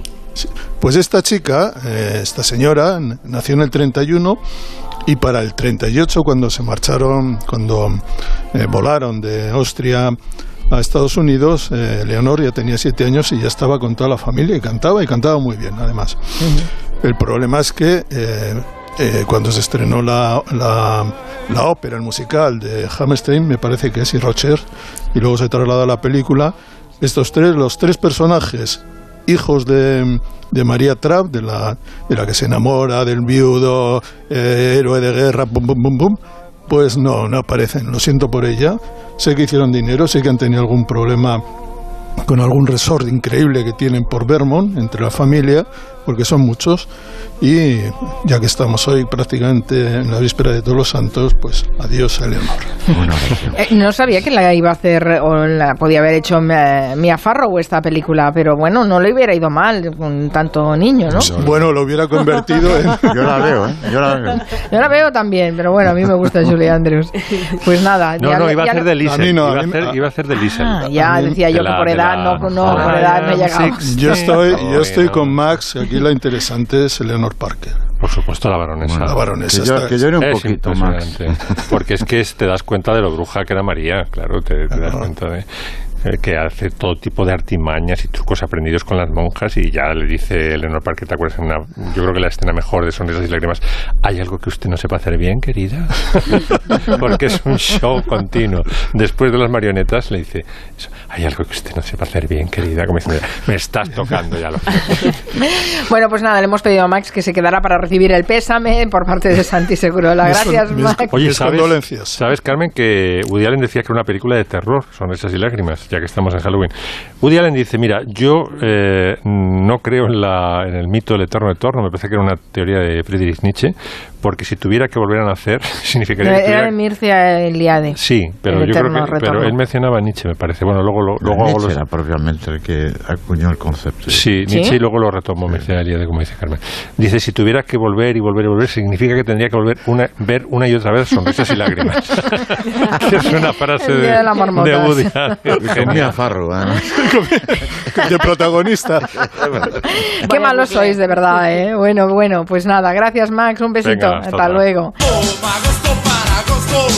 Ahí soy yo. Ahí los profundos tienen magosto. Vamos a ver, yo. ¿qué has pedido que hable del, del magosto? Te dejo que hables del magosto, Anton Recha, sí, No, te me, dejo. Me lo has pedido, yo hago todo para complacerte, pero yo estoy anti-magosto. Ahí en esa canción decíamos el magosto para agosto. Bueno, éramos tan punkis que creíamos que lo de la fiesta por calendario no valía. Tan Y también porque éramos. rimaba bien, ¿no, Antón? Y la bueno, rima era aparte que, buena. bueno, eso es una anécdota. No, es- soy un poeta urbano, no es. Y tanto era así que abríamos los conciertos en verano cantando el Jingle Bells, el villancico, diciendo manda Christmas en agosto. En fin, pero son cosas que no tienen que ver con la etnografía, que es lo que nos interesa. Ya habéis citado el magosto y el samaín, efectivamente. eh, es la cristianización de un, de un rito de un rito celta y en Galicia se registra la, ce- la celebración del magosto desde el siglo XVI, más o menos. Así como el carnaval, es cierto que en el franquismo se hacía un poco semiclandestinamente, nunca se perdió el magosto, porque el magosto, la semana pasada hablábamos que el Camino de Santiago al final, tanto, tanto jacobeo y tanto misticismo, tanto Pablo Coelho y al final que era una ruta 66 de la, de la Edad Media, el magosto era muy buena ocasión para el encuentro de, de hombres y mujeres en el monte, y vino, y castañas asadas, y esas cosas.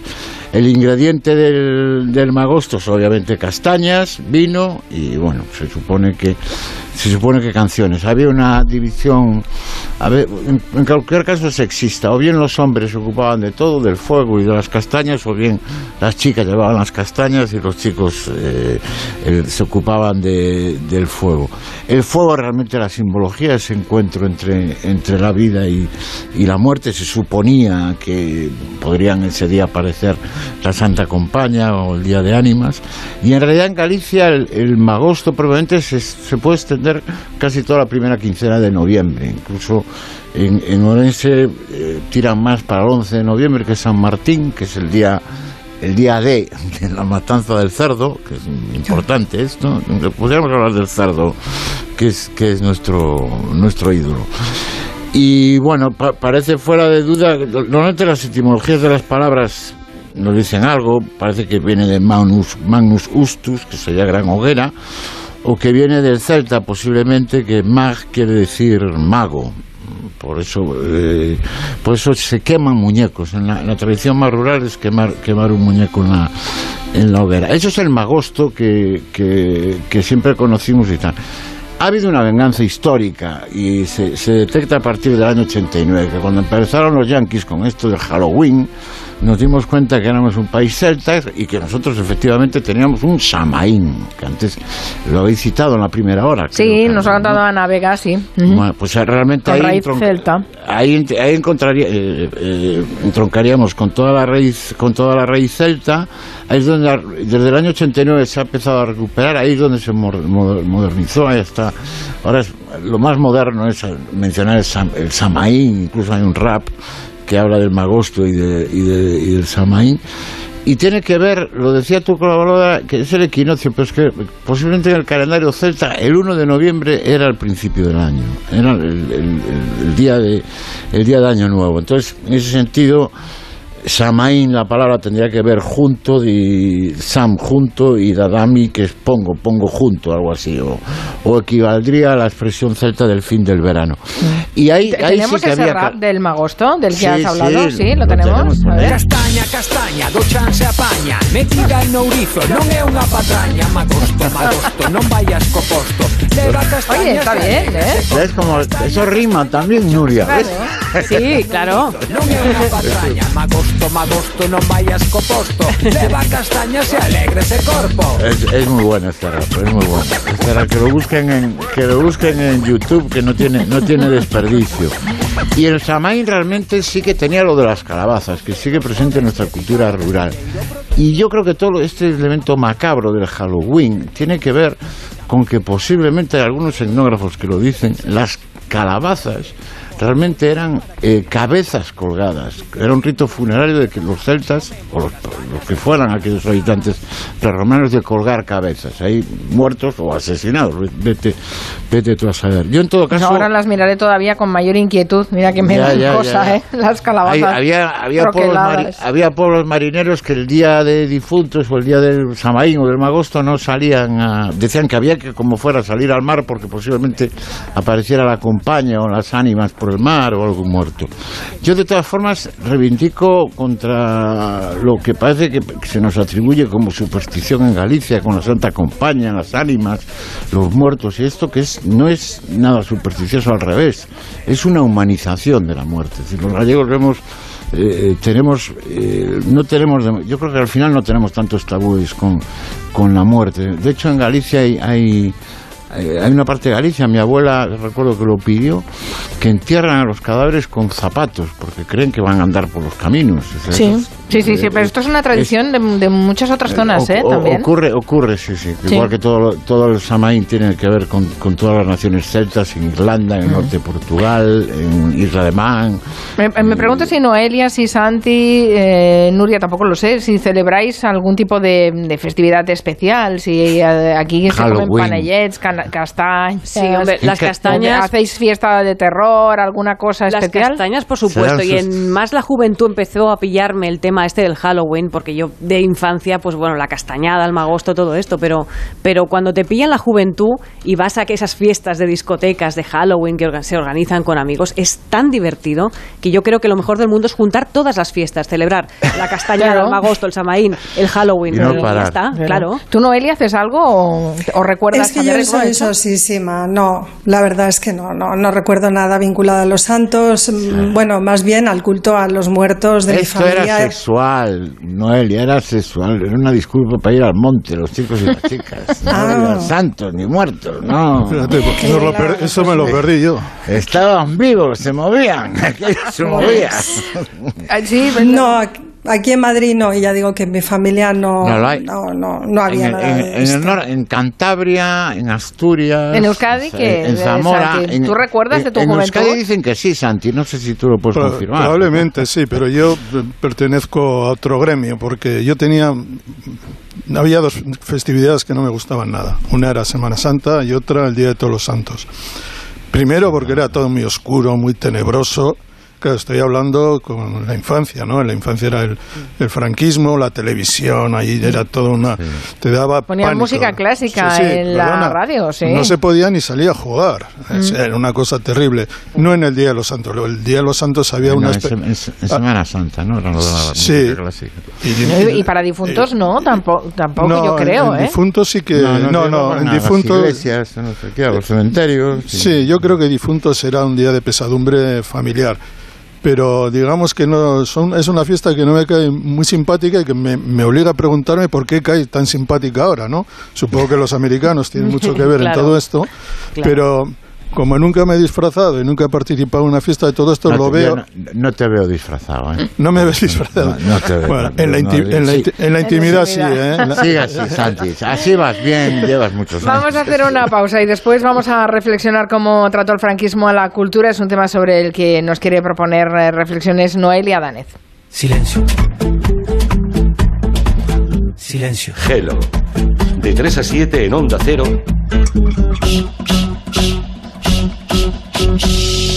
Con Carmen Juan. Silencio.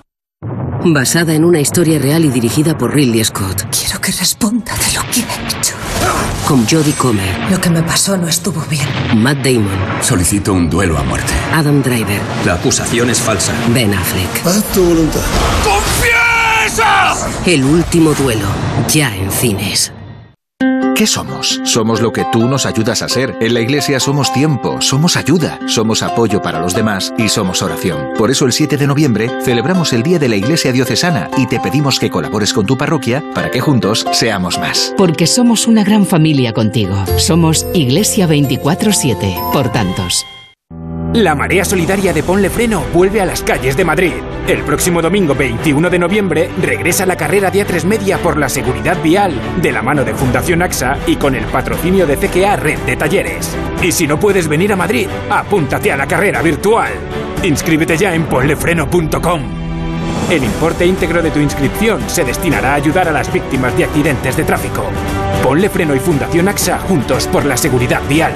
Movistar Prosegur Alarmas presenta una alarma que no es solo una alarma. ¿Y si algo anda mal por casa? Reacciona de forma inmediata ante una emergencia, dándote asistencia en menos de 29 segundos y llamando por ti a la policía. ¿Y todo esto por cuánto? Ahora por solo 9,90 euros al mes hasta abril de 2022 contratándola antes del 31 de octubre. Consulta condiciones en tiendas Movistar o llamando al 900 200 730. La vida es como un libro y cada capítulo es una nueva oportunidad de empezar de cero y vivir algo que nunca hubieras imaginado. Sea cual sea tu próximo capítulo, lo importante es que lo hagas realidad. Porque dentro de una vida hay muchas vidas y en Cofidis llevamos 30 años ayudándote a vivirlas todas. Entra en cofidis.es y cuenta con nosotros. Negativa, pesimista. No te agobies. Toma Vívida Mente Positiva. Vívida contiene Crocus que mantiene un estado de ánimo positivo. Vívida. Pide tu muestra gratuita para farmacias El Corte Inglés. Hola, si buscas estar siempre en la mejor compañía, con asistencia médica integral, alimentación variada y adecuada, actividades de ocio diarias y en modernas y abiertas instalaciones, solicita tu oferta personalizada en el 924 24 25 o en vallesol.es. Vallesol, la residencia que te mereces. ¿Conoces la relación entre cuidar de tu hogar y cuidar de ti? En Murprotec sabemos que cuando eliminamos las humedades de forma definitiva de tu hogar estamos cuidando de ti y de tu familia. Una vivienda libre de humedades es sana y segura. Llámanos al 930 1130 o accede en murprotec.es. Cuidando de tu hogar, cuidamos de ti. Si desde hace meses pasas más tiempo en casa, podrías pasar más tiempo tumbado en un colchón de las tiendas Omnium. Porque si tu colchón va a cumplir 10 años, ya no es un colchón, es un viejo colchón. Flex Tempur Vultex Picolín. Los mejores colchones a los mejores precios. 14 tiendas Omnium en Madrid. Encuentra la tuya en la tiendasomnium.es. Mientras que muchos quieren ver la vida de color de rosa, cuando se trata del alquiler todos buscan el naranja. El naranja de la puntualidad del cobro de la renta, el de la morosidad cero, el de la calidad de servicio, el naranja de alquiler seguro. Si quieres ver la vida de color naranja, entra en alquilerseguro.es. Alquiler seguro, el color del alquiler. Restaurante Burela, los mejores mariscos de las Rías Gallegas. Este mes jornada del camarón gallego, 35 euros el cuarto de kilo. Restauranteburela.es, con dos horas de parking gratis. Compramos tu Rolex de acero de los años 70 y 80. Especialistas en Rolex desde hace 30 años. Compramos tu Rolex de acero de los años 70 y 80. Pagamos el mejor precio. Compramos tu Rolex de acero de los años 70 y 80. 915346706. Plaza San Juan de la Cruz 9. 915346706. No lo olvides. Compramos tu Rolex de acero de los años 70 y 80. Todas las puertas que imaginas en Bricolaje Moraleja. Tenemos los mejores precios porque somos fabricantes. Visita nuestra exposición Calle Timanfaya 4 Humanes, bricomoraleja.com. Cada tarde, a las 8, Juan Ramón Lucas repasa las noticias del día. Tiene la cuestión, desde luego, relevancia, por eso abrimos con ello, y un par de aristas fina, sutil, oscura una, tosca, boba y hasta patética otra. Lo que ha pasado y lo que sigue vivo a esta hora. Seguimos, mantenemos la línea abierta para cualquier novedad en torno a este accidente. Hay que centrar la atención en dos noticias de relevancia de última hora y que... La brújula, la actualidad con el tono cercano y dialogante de Juan Ramón Lucas. Además tengo intención hoy de compartir su opinión, su punto de vista, reflexión, propuesta o crítica. Cada tarde a las 8 y siempre que quieras en la app y en la web. Te mereces esta radio. Onda Cero, tu radio. Todos los fines de semana, La Rosa de los Vientos nos descubre lo más relevante de la historia. Lo que les vamos a contar es eh, la historia prácticamente del pasado también del mundo romano que Curiosidades, descubrimientos, ciencia. Este personaje es un ejemplo de lo extraordinaria que era la Nos va a contar algo muy interesante sobre el mundo de las creencias. Se han producido descubrimientos en ese sentido que nos indican... La Rosa de los Vientos, con Bruno Cardeñosa. Sábados y domingos a la una de la madrugada. Y cuando quieras, en la web y en la app de Onda Cero. Te mereces esta radio. Onda Cero, tu radio. Entrevistas y debates, análisis y opiniones, participación y buen humor. En Onda Cero lo tienes todo. Información imparcial y plural para que entiendas lo que sucede. Diversidad de secciones y contenidos. Cercanía y respeto. Las voces más respetadas de la información y la comunicación. Te contamos y te escuchamos. Somos tu radio. Te mereces esta radio. Onda Cero. Tu radio.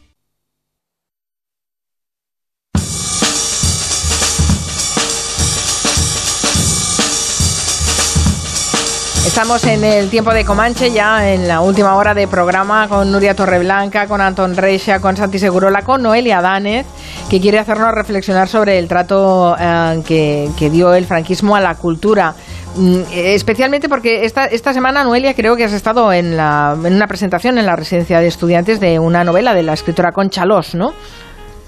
Eso es, sí, hay una editorial pequeñita, nos gustan mucho las editoriales pequeñas, ¿verdad? Y, y, apoyarlas, que se llama La Navaja Suiza, que está reeditando algunas de las obras de Conchalós. Eh, ha sacado eh, Rey de Gatos, que es una colección de relatos de esta escritora de los años 80, que son relatos de terror, que también quería hilarlo un poco con el tema de hoy. Es una especie de terror feminista, bueno, una cosa bastante inefable que yo recomiendo muchísimo. La cosa es que esta semana lo que se presentaba en Madrid es una novela de Concha, la primera sobre la que recayó el premio Planeta, aunque bueno, por razones que no vienen al caso tuvo que renunciar a él, se titula Los enanos. Y es una novela que no tocó la censura, es decir, pasó la censura en su integridad, no hubo expurgo. Entonces, en la presentación que hicimos en la residencia estaba Constantino Bertolo, los editores y yo misma, pues este asunto lógicamente no pasó, no pasó por alto. Entonces reflexionamos un poco sobre el tema de la censura y, en fin, a mí me pareció interesante eh, traer cuatro pinceladas sobre el asunto justo ahora que se habla tanto de cancelación, justo ahora que se retiran libros, ya habéis visto, ¿no? Lo sucedido en Castellón, porque se considera que los contenidos no son apropiados o incluso que atentan contra los derechos humanos. Y justo ahora también que la derecha y la ultraderecha en España cuestiona la oportunidad de la ley de memoria histórica y plantea incluso su abolición, pues me parecía que convenía recordar lo que significó de verdad la censura durante el franquismo español y lo he querido hacer de la mano de un texto que para mí es importantísimo, para mí, creo que para cualquiera que se acerque a este asunto, del profesor Fernando Larraz, que se titula Letricidio Español. Es un libro publicado en TREA hace unos añitos, en el año 2014. Y bueno, en ese libro Fernando nos recuerda que lo que se escribió en España entre el año 39 y el año 75, es decir, hasta que murió Franco, no se parece en nada a lo que se hubiera escrito de haber salido derrotado el bando rebelde de la guerra provocada por el golpe de Estado de julio del 36. Es decir, para saber qué se estaba escribiendo en, en, España o qué se podía haber escrito eh, durante esos 40 años, hay que acudir, por un lado, al exilio, que este es un trabajo que se está haciendo desde el ámbito de la historia de la literatura y de los estudios culturales y demás, de un tiempo a esta parte, y por otro lado, a los expedientes de censura. Y aún así hay una parte muy importante que se nos escapa, porque hay libros que fueron prohibidos en su integridad, es decir, que no se pudieron publicar y que entonces no hemos conocido, y otros muchos, pues que ni siquiera, por decirlo de alguna manera, llegaron a escribirse, ¿no? Porque, claro, cuando la atmósfera de censura eh, es eh, la que era durante el régimen franquista, un Estado con aspiración totalitaria y cuando además el aparato censorio funciona, pues hay quien se autocensuró ¿no? y ni siquiera llegó a escribir y luego pues hay otros muchos que lo intentaron. Por ejemplo, a mí me gustaría que escucháramos a Gloria Fuertes contar qué le pasó a ella con la censura. O sea, sé que no les parezco muy piadosa a los plumillas del régimen. Y por eso me propone, por ejemplo, mis amigos los censores, que donde escribo y cuánta mujer habrá haciendo hijos, añada recién casada. O sea, y cuánta mujer recién casada habrá haciendo hijos. Mejor, ¿no? Que donde escribo y me volví ramera, ponga y volví ni me ni ramera. Mucho más claro, ¿verdad? Que donde escribo estoy medio viviendo a los pies de tu vientre, quite vientre y ponga sombra, que así es mejor. Y que donde escribo se va el muerto y detrás de él van contando cosas raras. ¿Para qué cantará el hombre si el misterio le acorrala? Que ponga si la viuda llora en casa. bueno, eh, fantástica es Ana Rayo, no es eh, Gloria Fuertes, es la actriz que hace de, Gloria Fuertes. sí, sí, es Ana Rayo, pero es verdad que aquí replica un expediente. Efectivamente, esto le pasó a Gloria con uno de sus poemas. Nos da risa, pero fijaos que detrás de la mojigatería hay proyecto. Y luego también me parece muy interesante este ejemplo concreto de Gloria, porque la censura, como todo en el franquismo, fue muy condescendiente con las mujeres.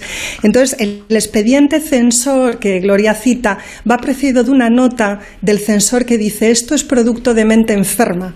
Y a partir de ese momento lo que trata es de corregir ¿no? a Gloria, es decir, le, deja publicar, pero introduciendo una serie de, correcciones que feminicen su poesía, porque tal y como ella escribe, pues aquello no solo no es femenino, sino que es atentatorio, digamos, contra la moral, las costumbres, la religión, etc. Hay otro caso, bueno, hay cientos de miles de casos. y mm. Yo he escogido tres pues, para ejemplificar con el caso de Gloria el tema de la mujer que os cuento ¿no? y la condescendencia del censor. Hay un caso mm, que para mí también es súper interesante, que es el de Manolo Vázquez Montalbán, bueno, que con la prensa, por supuesto, él tuvo que tener un cuidado extraordinario, pero con su obra novelística, sobre todo en los 60 en los 70 especialmente, le pasó de todo. Y fijaos que Vázquez Montalbán, como seguramente nuestros oyentes saben, eh, sufrió un consejo de guerra en el año 62 estuvo en la modelo. A prisión, estuvo en la modelo. Eh, yo no sé exactamente cuánto tiempo, por cierto, cumplió Vázquez Montalbán, seguro que alguien nos lo hizo ahora en Twitter. Creo que la condena fue de tres años y si no la cumplió íntegra casi. O sea que, quiero decir, era un escritor muy señalado, ¿no? En ese sentido, muy perseguido por el régimen. Y no cesaron en la persecución. Cada vez que Vázquez Montalbán sacaba una novela, se miraba con lupa. Y lo curioso, que también, bueno, ahí se ve el carácter arbitrario y a veces un poco también la incomprensión del régimen y el antiintelectualismo, ¿no? Que permea igualmente a los censores. Hay veces que no se terminan de entender sus novelas como novelas políticas. Y entonces se le deja publicarlas porque, bueno, hay, alegoría política, pero no termina el censor de entender cómo desciende la crítica, digamos, al terreno de lo cotidiano. Y sin embargo, a cambio, pues le borran palabras. Por ejemplo, le borraron un carajo. Le borraron un carajo, que a mí es una palabra que me encanta y que he decidido utilizar a partir de ahora siempre que pueda, mm. de recordando a Darde, que es su primera novela, ¿no? Después casi no Pero un carajo, ¿por qué? Bueno, en fin, sí, pero que tampoco es una palabra... Bueno, eso que, eso que digo, ¿no? la arbitrariedad de pronto, ¿no? La arbitrariedad que la arbitrariedad no es capricho. Ojo, no es capricho. Había, que decir leñe. La palabra carajo. Eh, había que decir que es Me cachis. Me cachis, leñe. Cáspita. es muy buena también. sí, o pardiez, no lo sé, pero ahí hay un carajo que a mí se me ha clavado en el alma, ¿no? Y ya llevo, quiero llevar el carajo ese conmigo siempre. es muy futbolero el carajo, ¿eh? Por cierto. Sí, es futbolero. Ah, pues mira, hombre, pues entonces Santi tiene todo el sentido del mundo, claro. También iba el uso, ¿no? De, de, de Vázquez Montalbán Le secuestraron eh, y le denunciaron Crónica Sentimental de España, le iniciaron un proceso ¿no? con esta novela que finalmente fue sobreseído. Después le, le metieron cuatro borrones en una consulta voluntaria que presentó de Happy End, que es una novela del año 73. Pues ahí le quitaron, por ejemplo, estas cosas que ponía Vázquez Montalbán, que yo me troncho, una criolla que se llamaba Flor de Té Carrero White. Le dijeron, hombre, pues lo de Carrero White lo, vas a ir quitando. Sí, exacto. y bueno, por ahí también se tropezaron con un inadmisible resorte que alargaba el pene, en fin. Luego hay otra novela de él que es Cuestiones marxistas, eh, que la ve con tanto recelo el primer censor en cuyas manos cae que deniega la publicación, pero finalmente el jefe de sección, pues lo, mismo por evitarse el trámite, eh, considera el conjunto de motivos aportados en una primera lectura como escasamente importantes e insuficientes y al final pues pasa con silencio administrativo. Y eh, también por el camino el Yo maté a Kennedy, que por cierto es una de mis novelas favoritas de Vázquez Montalbán. Si no la habéis leído, la quiero recomendar mucho. La primera de Carballo, es donde aparece por primera vez el personaje de Carballo. Exacto, la, primera edición era muy bonita. Era hmm. Ay, esa novela es maravillosa. Hombre, Asesinato en el Comité Central también, eh, también eh, mola. Creo que Asesinato es del año 77. Es posterior, sí. Adolescente es, su primera novela de Carballo, pero la mía es Yo maté a Kennedy. A esa, esa novela se la denegaron dos veces y al final se la publicaron con menos 30 páginas, que no está mal, ¿eh? un corte, un, tijeretazo de 30 páginas es bastante importante. Bueno, traía el caso de Vázquez Montalbán para que se vea la constancia, ¿no? la eh, constancia del régimen. Tengo el dato ¿eh? de la prisión, eh, fue condenado a consejo en un consejo de guerra tres años, lo que tú decías, cumplió 18 meses en la cárcel de Lleida, fue indultado en el 63. Tremendo, o sea que está muy ah bueno porque fue cuando murió Pío claro con la muerte del Papa no que hubo unos indultos ahí claro. Juan 23 cuando murió Juan 23 ah perdón he dicho un Pío es que lo mío con, con el Vaticano es así como no, no, lo llevas al día no no. Pero, me falla. preguntabas tú la, arbitrariedad la censura en este caso también la censura lo que estaba castigando, eh, Manolo Vázquez Montalbán era un tipo de bandera roja, que era una, una era a izquierda del PC. Hay un caso en Galicia de un novelista, Luis Méndez Ferrín, que aún vive, que lo, era un, comunista organizado en un, grupo nacionalista de izquierda y lo, querían trincar y lo trincaron porque tenía una novela en el cajón que no dijeron que no les gustaba y ese se ha perdido, el autor vive, pues se ha perdido la novela, es decir, que hay una venganza por parte del régimen. Mm. sí, sí, pero al mismo tiempo hay una dificultad por parte de los censores, eh, una dificultad de orden técnico, muchas veces pasa con Manolo Montalbán y, luego, y, luego está el, y luego está el problema de los censores que no se enteran de lo que están viendo. Por ejemplo, El Verdugo. Esa es una película, creo que es del año... Coló coló entera. entera. Y, la ves ahora y dices, ¿cómo es posible? Es increíble. Pues no sé cómo sí, Y fijaos que con, con Concha Los, con la escritora que yo mencioné al principio, Los Enanos del 62, es una novela que en la página 23 aparece la primera prostituta, hay judíos, hay moros, hay referencias directas al caudillo y al franquismo, se habla incluso de la guerra civil de España, todo eso que generalmente los censores suprimen. Y la novela pasa. Y sin embargo, La Madama, que es una novela suya del 69, cuando en el 66 ya se ha aprobado la ley que reforma, digamos, eh, la lógica con la que está operando el aparato censor, la madama tiene bastante expurgo. O sea que también, bueno, y luego depende también de la personalidad del censor, ¿no? Creo que era Santi quien lo decía ahora, de lo que entiende, de lo que no, de a qué da prioridad, de a qué no. te dejan pasar el verdugo y cambian eh, eh, sobaco por axila. Sí. Exacto, exacto, sobaco por axila. Y luego fijaos, el último ejemplo que quería poner y es para llamar la atención sobre algo que considero importante. Ana María Matute, en Los Abel, que es seguramente muchos de nuestros oyentes también la han leído, su primera novela importantísima del año 48, donde ella, bueno, pues ya habla de la guerra civil, habla del cainismo nacional, pero en un tonito así como lírico y tal. Bueno, le, cortan párrafos enteros que hacen imposible la lectura de la novela, es decir, hay momentos en los que realmente no entiendes qué le están pasando a los personajes, porque sencillamente al, omitir, digamos, párrafos enteros, pues se pierde el hilo, ¿no? Narrativo. Eh, eso es en el año, como digo, 48. Fijaos que nada Nada es una novela que pasa sin expurgo. Sí, sí. Exacto. Entonces, ahí hay también una, una elección, digamos, de los censores que a veces no se entiende muy bien. Y ya, para terminar... Bueno, a lo mejor es el personaje, lo que eh, van, van buscando las, eh, las pulgas a determinados personajes. Ana María Matute tenía una vida y Carmen Laforet en el momento de publicar nada era una joven desconocida. Exacto. Y luego hay otro tema que es la buena relación, por ejemplo, de grandes editores como Lara con el régimen que también explica determinadas decisiones que se toman. Pero ya como digo, como apunte final, fijaos que eh, las obras completas de Ana María Matute, que están publicadas por Destino Libro, no han sido desespurgadas. En el caso de los Abel, quiero llamar la atención sobre esto, lo mencioné al principio, ahora nos planteamos, bueno, se plantean desde la derecha y la ultraderecha suprimir la ley de memoria histórica, es que todavía tenemos asuntos pendientes, por ejemplo, el desespurgo de nuestros escritores, por no decir nada escritores extranjeros que fueron mutilados, vamos, a Ian Fleming seguimos leyendo versiones en castellano de las novelas de Ian Fleming que fueron expurgadas por el franquismo. Esto no se ha recuperado, pues por desidia, por el coste económico que conlleva y porque hay un pacto del olvido durante la transición y la democracia española que dificulta, digamos, que tengamos presente y nos hagamos cargo de este tipo de cuestiones. Pero quería poner un ejemplo, ese, quedaos con el Ana María Matute que todos y todas la hemos leído y lo sabéis, es una novela de referencia, pues que sepáis que la estamos leyendo expurgada por la censura franquista. Bueno, está bien que eh, llames la atención sobre esto porque realmente no lo, había, no lo había pensado. Hay tantas cosas que ordenar a pesar de que hayan pasado más de 40 años. Que, por cierto, había una frase de Vázquez Montalbán que decía que la existencia del Real Madrid y el Fútbol Club Barcelona evitaba una guerra civil en España. que el fútbol sublimaba, ¿no? Eh, de todo, toda la, política, ¿no? Y yo creo que tiene parte de razón. De hecho, yo creo que eso se eh, pudrió bastante con Mourinho. Es decir, cuando eh, la relación Madrid-Barça siempre ha sido compleja, eso es evidente, pero mm, era estable, por decirlo de alguna manera. Eh, yo creo que Mourinho, eh, en aquel periodo de Guardiola en el Barça tan, de tanto éxito, lo llevó a la bronca, lo llevó a la, lo llevó a, pudridero.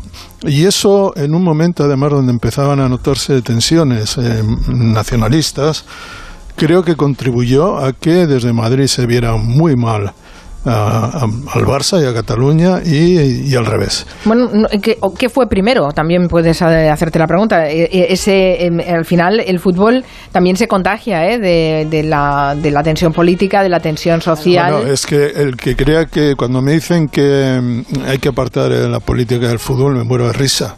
La, política, la política impregna todo y el fútbol más que nada. Uno mira el palco, hmm. el palco del Bernabéu, por ejemplo, y ¿qué ve allí? Políticos, financieros, banqueros, periodistas. ¿Eso que es poder? Es política. ¿Cómo vamos a desactivar eso? Si es exactamente lo, lo, que, lo que el fútbol, el deporte, la vida en general, está llena de política.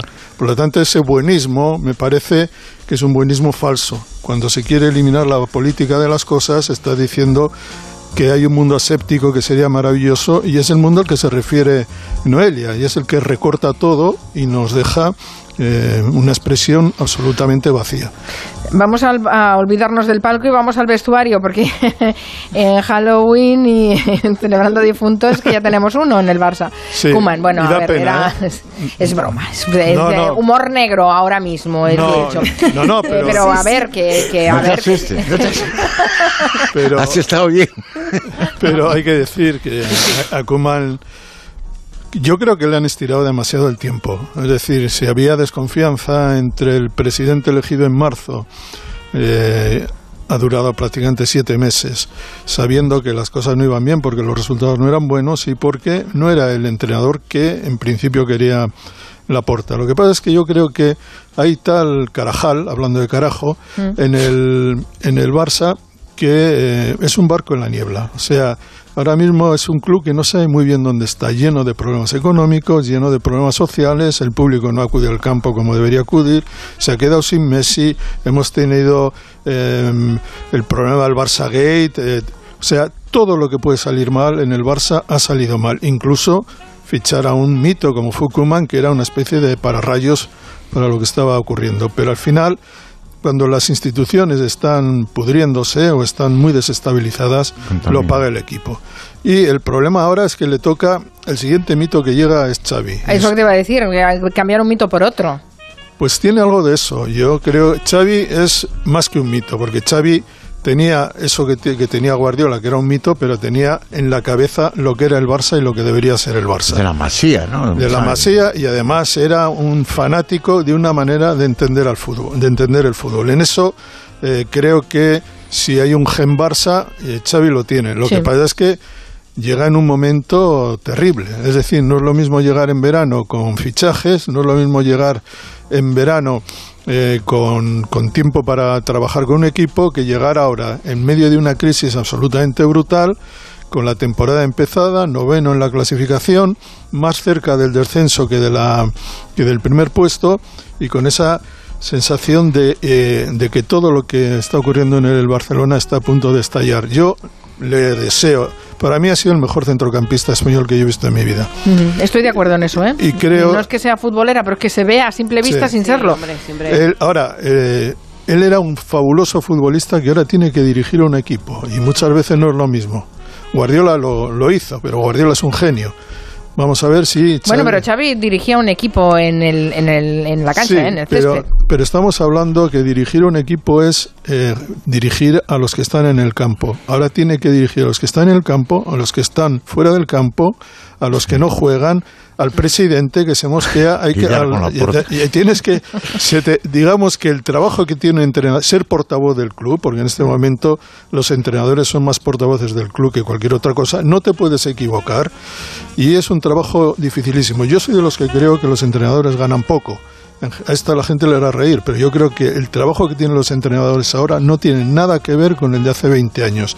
Y ahora no soportan un equipo, soportan al club, a los medios de comunicación, todo, las finanzas. Y a los presidentes, que a veces hay que eh, tener espalda ¿eh? para aguantar a según qué presidente. No, bueno, es que estamos en un mundo donde los presidentes consideran que los entrenadores son, son una broma, no creen en ellos en general, los mm. tienen porque hay que, hay que tener a alguien en el banquillo. Esperemos que la porta crea en Xavi, que Xavi crea en la porta, porque eso es muy importante y que sigan adelante. Bueno, estamos ya acabando. Vamos a despedirnos de este Comanche. No da tiempo para más, pero queremos despedirlo porque como del Comanche se sale bailando, vamos a hacerlo a ritmo de un eh, disco recién salido del horno. Es el nuevo disco de De Pedro. Que se llama Máquina de Piedad y esta canción se llama, se llama Mañanita. Mira, mira cómo suena esto. De Pedro que se llama Jairo Zavala. Jairo lleva muchos años en esto de trayectoria. En el 2008 sacó su primer disco con una banda de lujo, Caléxico, grabado en Arizona. Y bueno, también lo traemos no solo porque se publique ahora este nuevo disco de, de Pedro, Máquina de Piedad, sino porque además mañana está actuando en el Festival Interestelar de Sevilla, que es un festivalazo muy importante. Y le espera una gira por toda España de Pedro, que lo vais a encontrar seguro en vuestra ciudad, porque es una gira muy extensa y un disco muy, muy recomendable. Tiene una canción que se llama Comanche, ¿no? Sí, sí, ya la pusimos en su momento. Yo, le, vi a, le vi de Pedro con algunos de gente de Caléxico hace muchos años en Costello, en Madrid. Ay, la y Costello. la Costello era maravillosa. Mm. Espero que vuelva porque esta pandemia nos ha dejado sin lugares muy importantes para los que nos gusta la música. Gracias, Santi Segurola, Antón Reixa, Noelia Danez, Nuria Torreblanca. Feliz fin de semana. Nosotros volvemos el lunes a las 3. Adiós.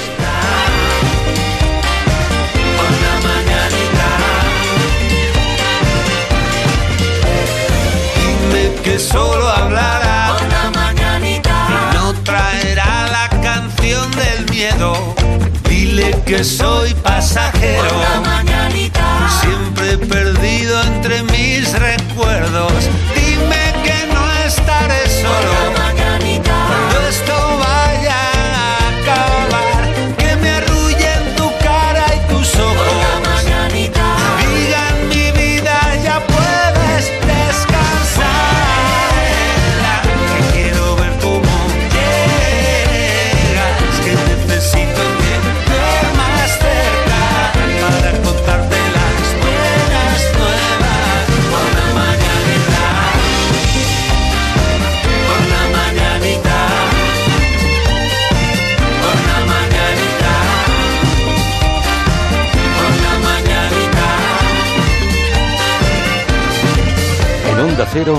Julia en la Onda.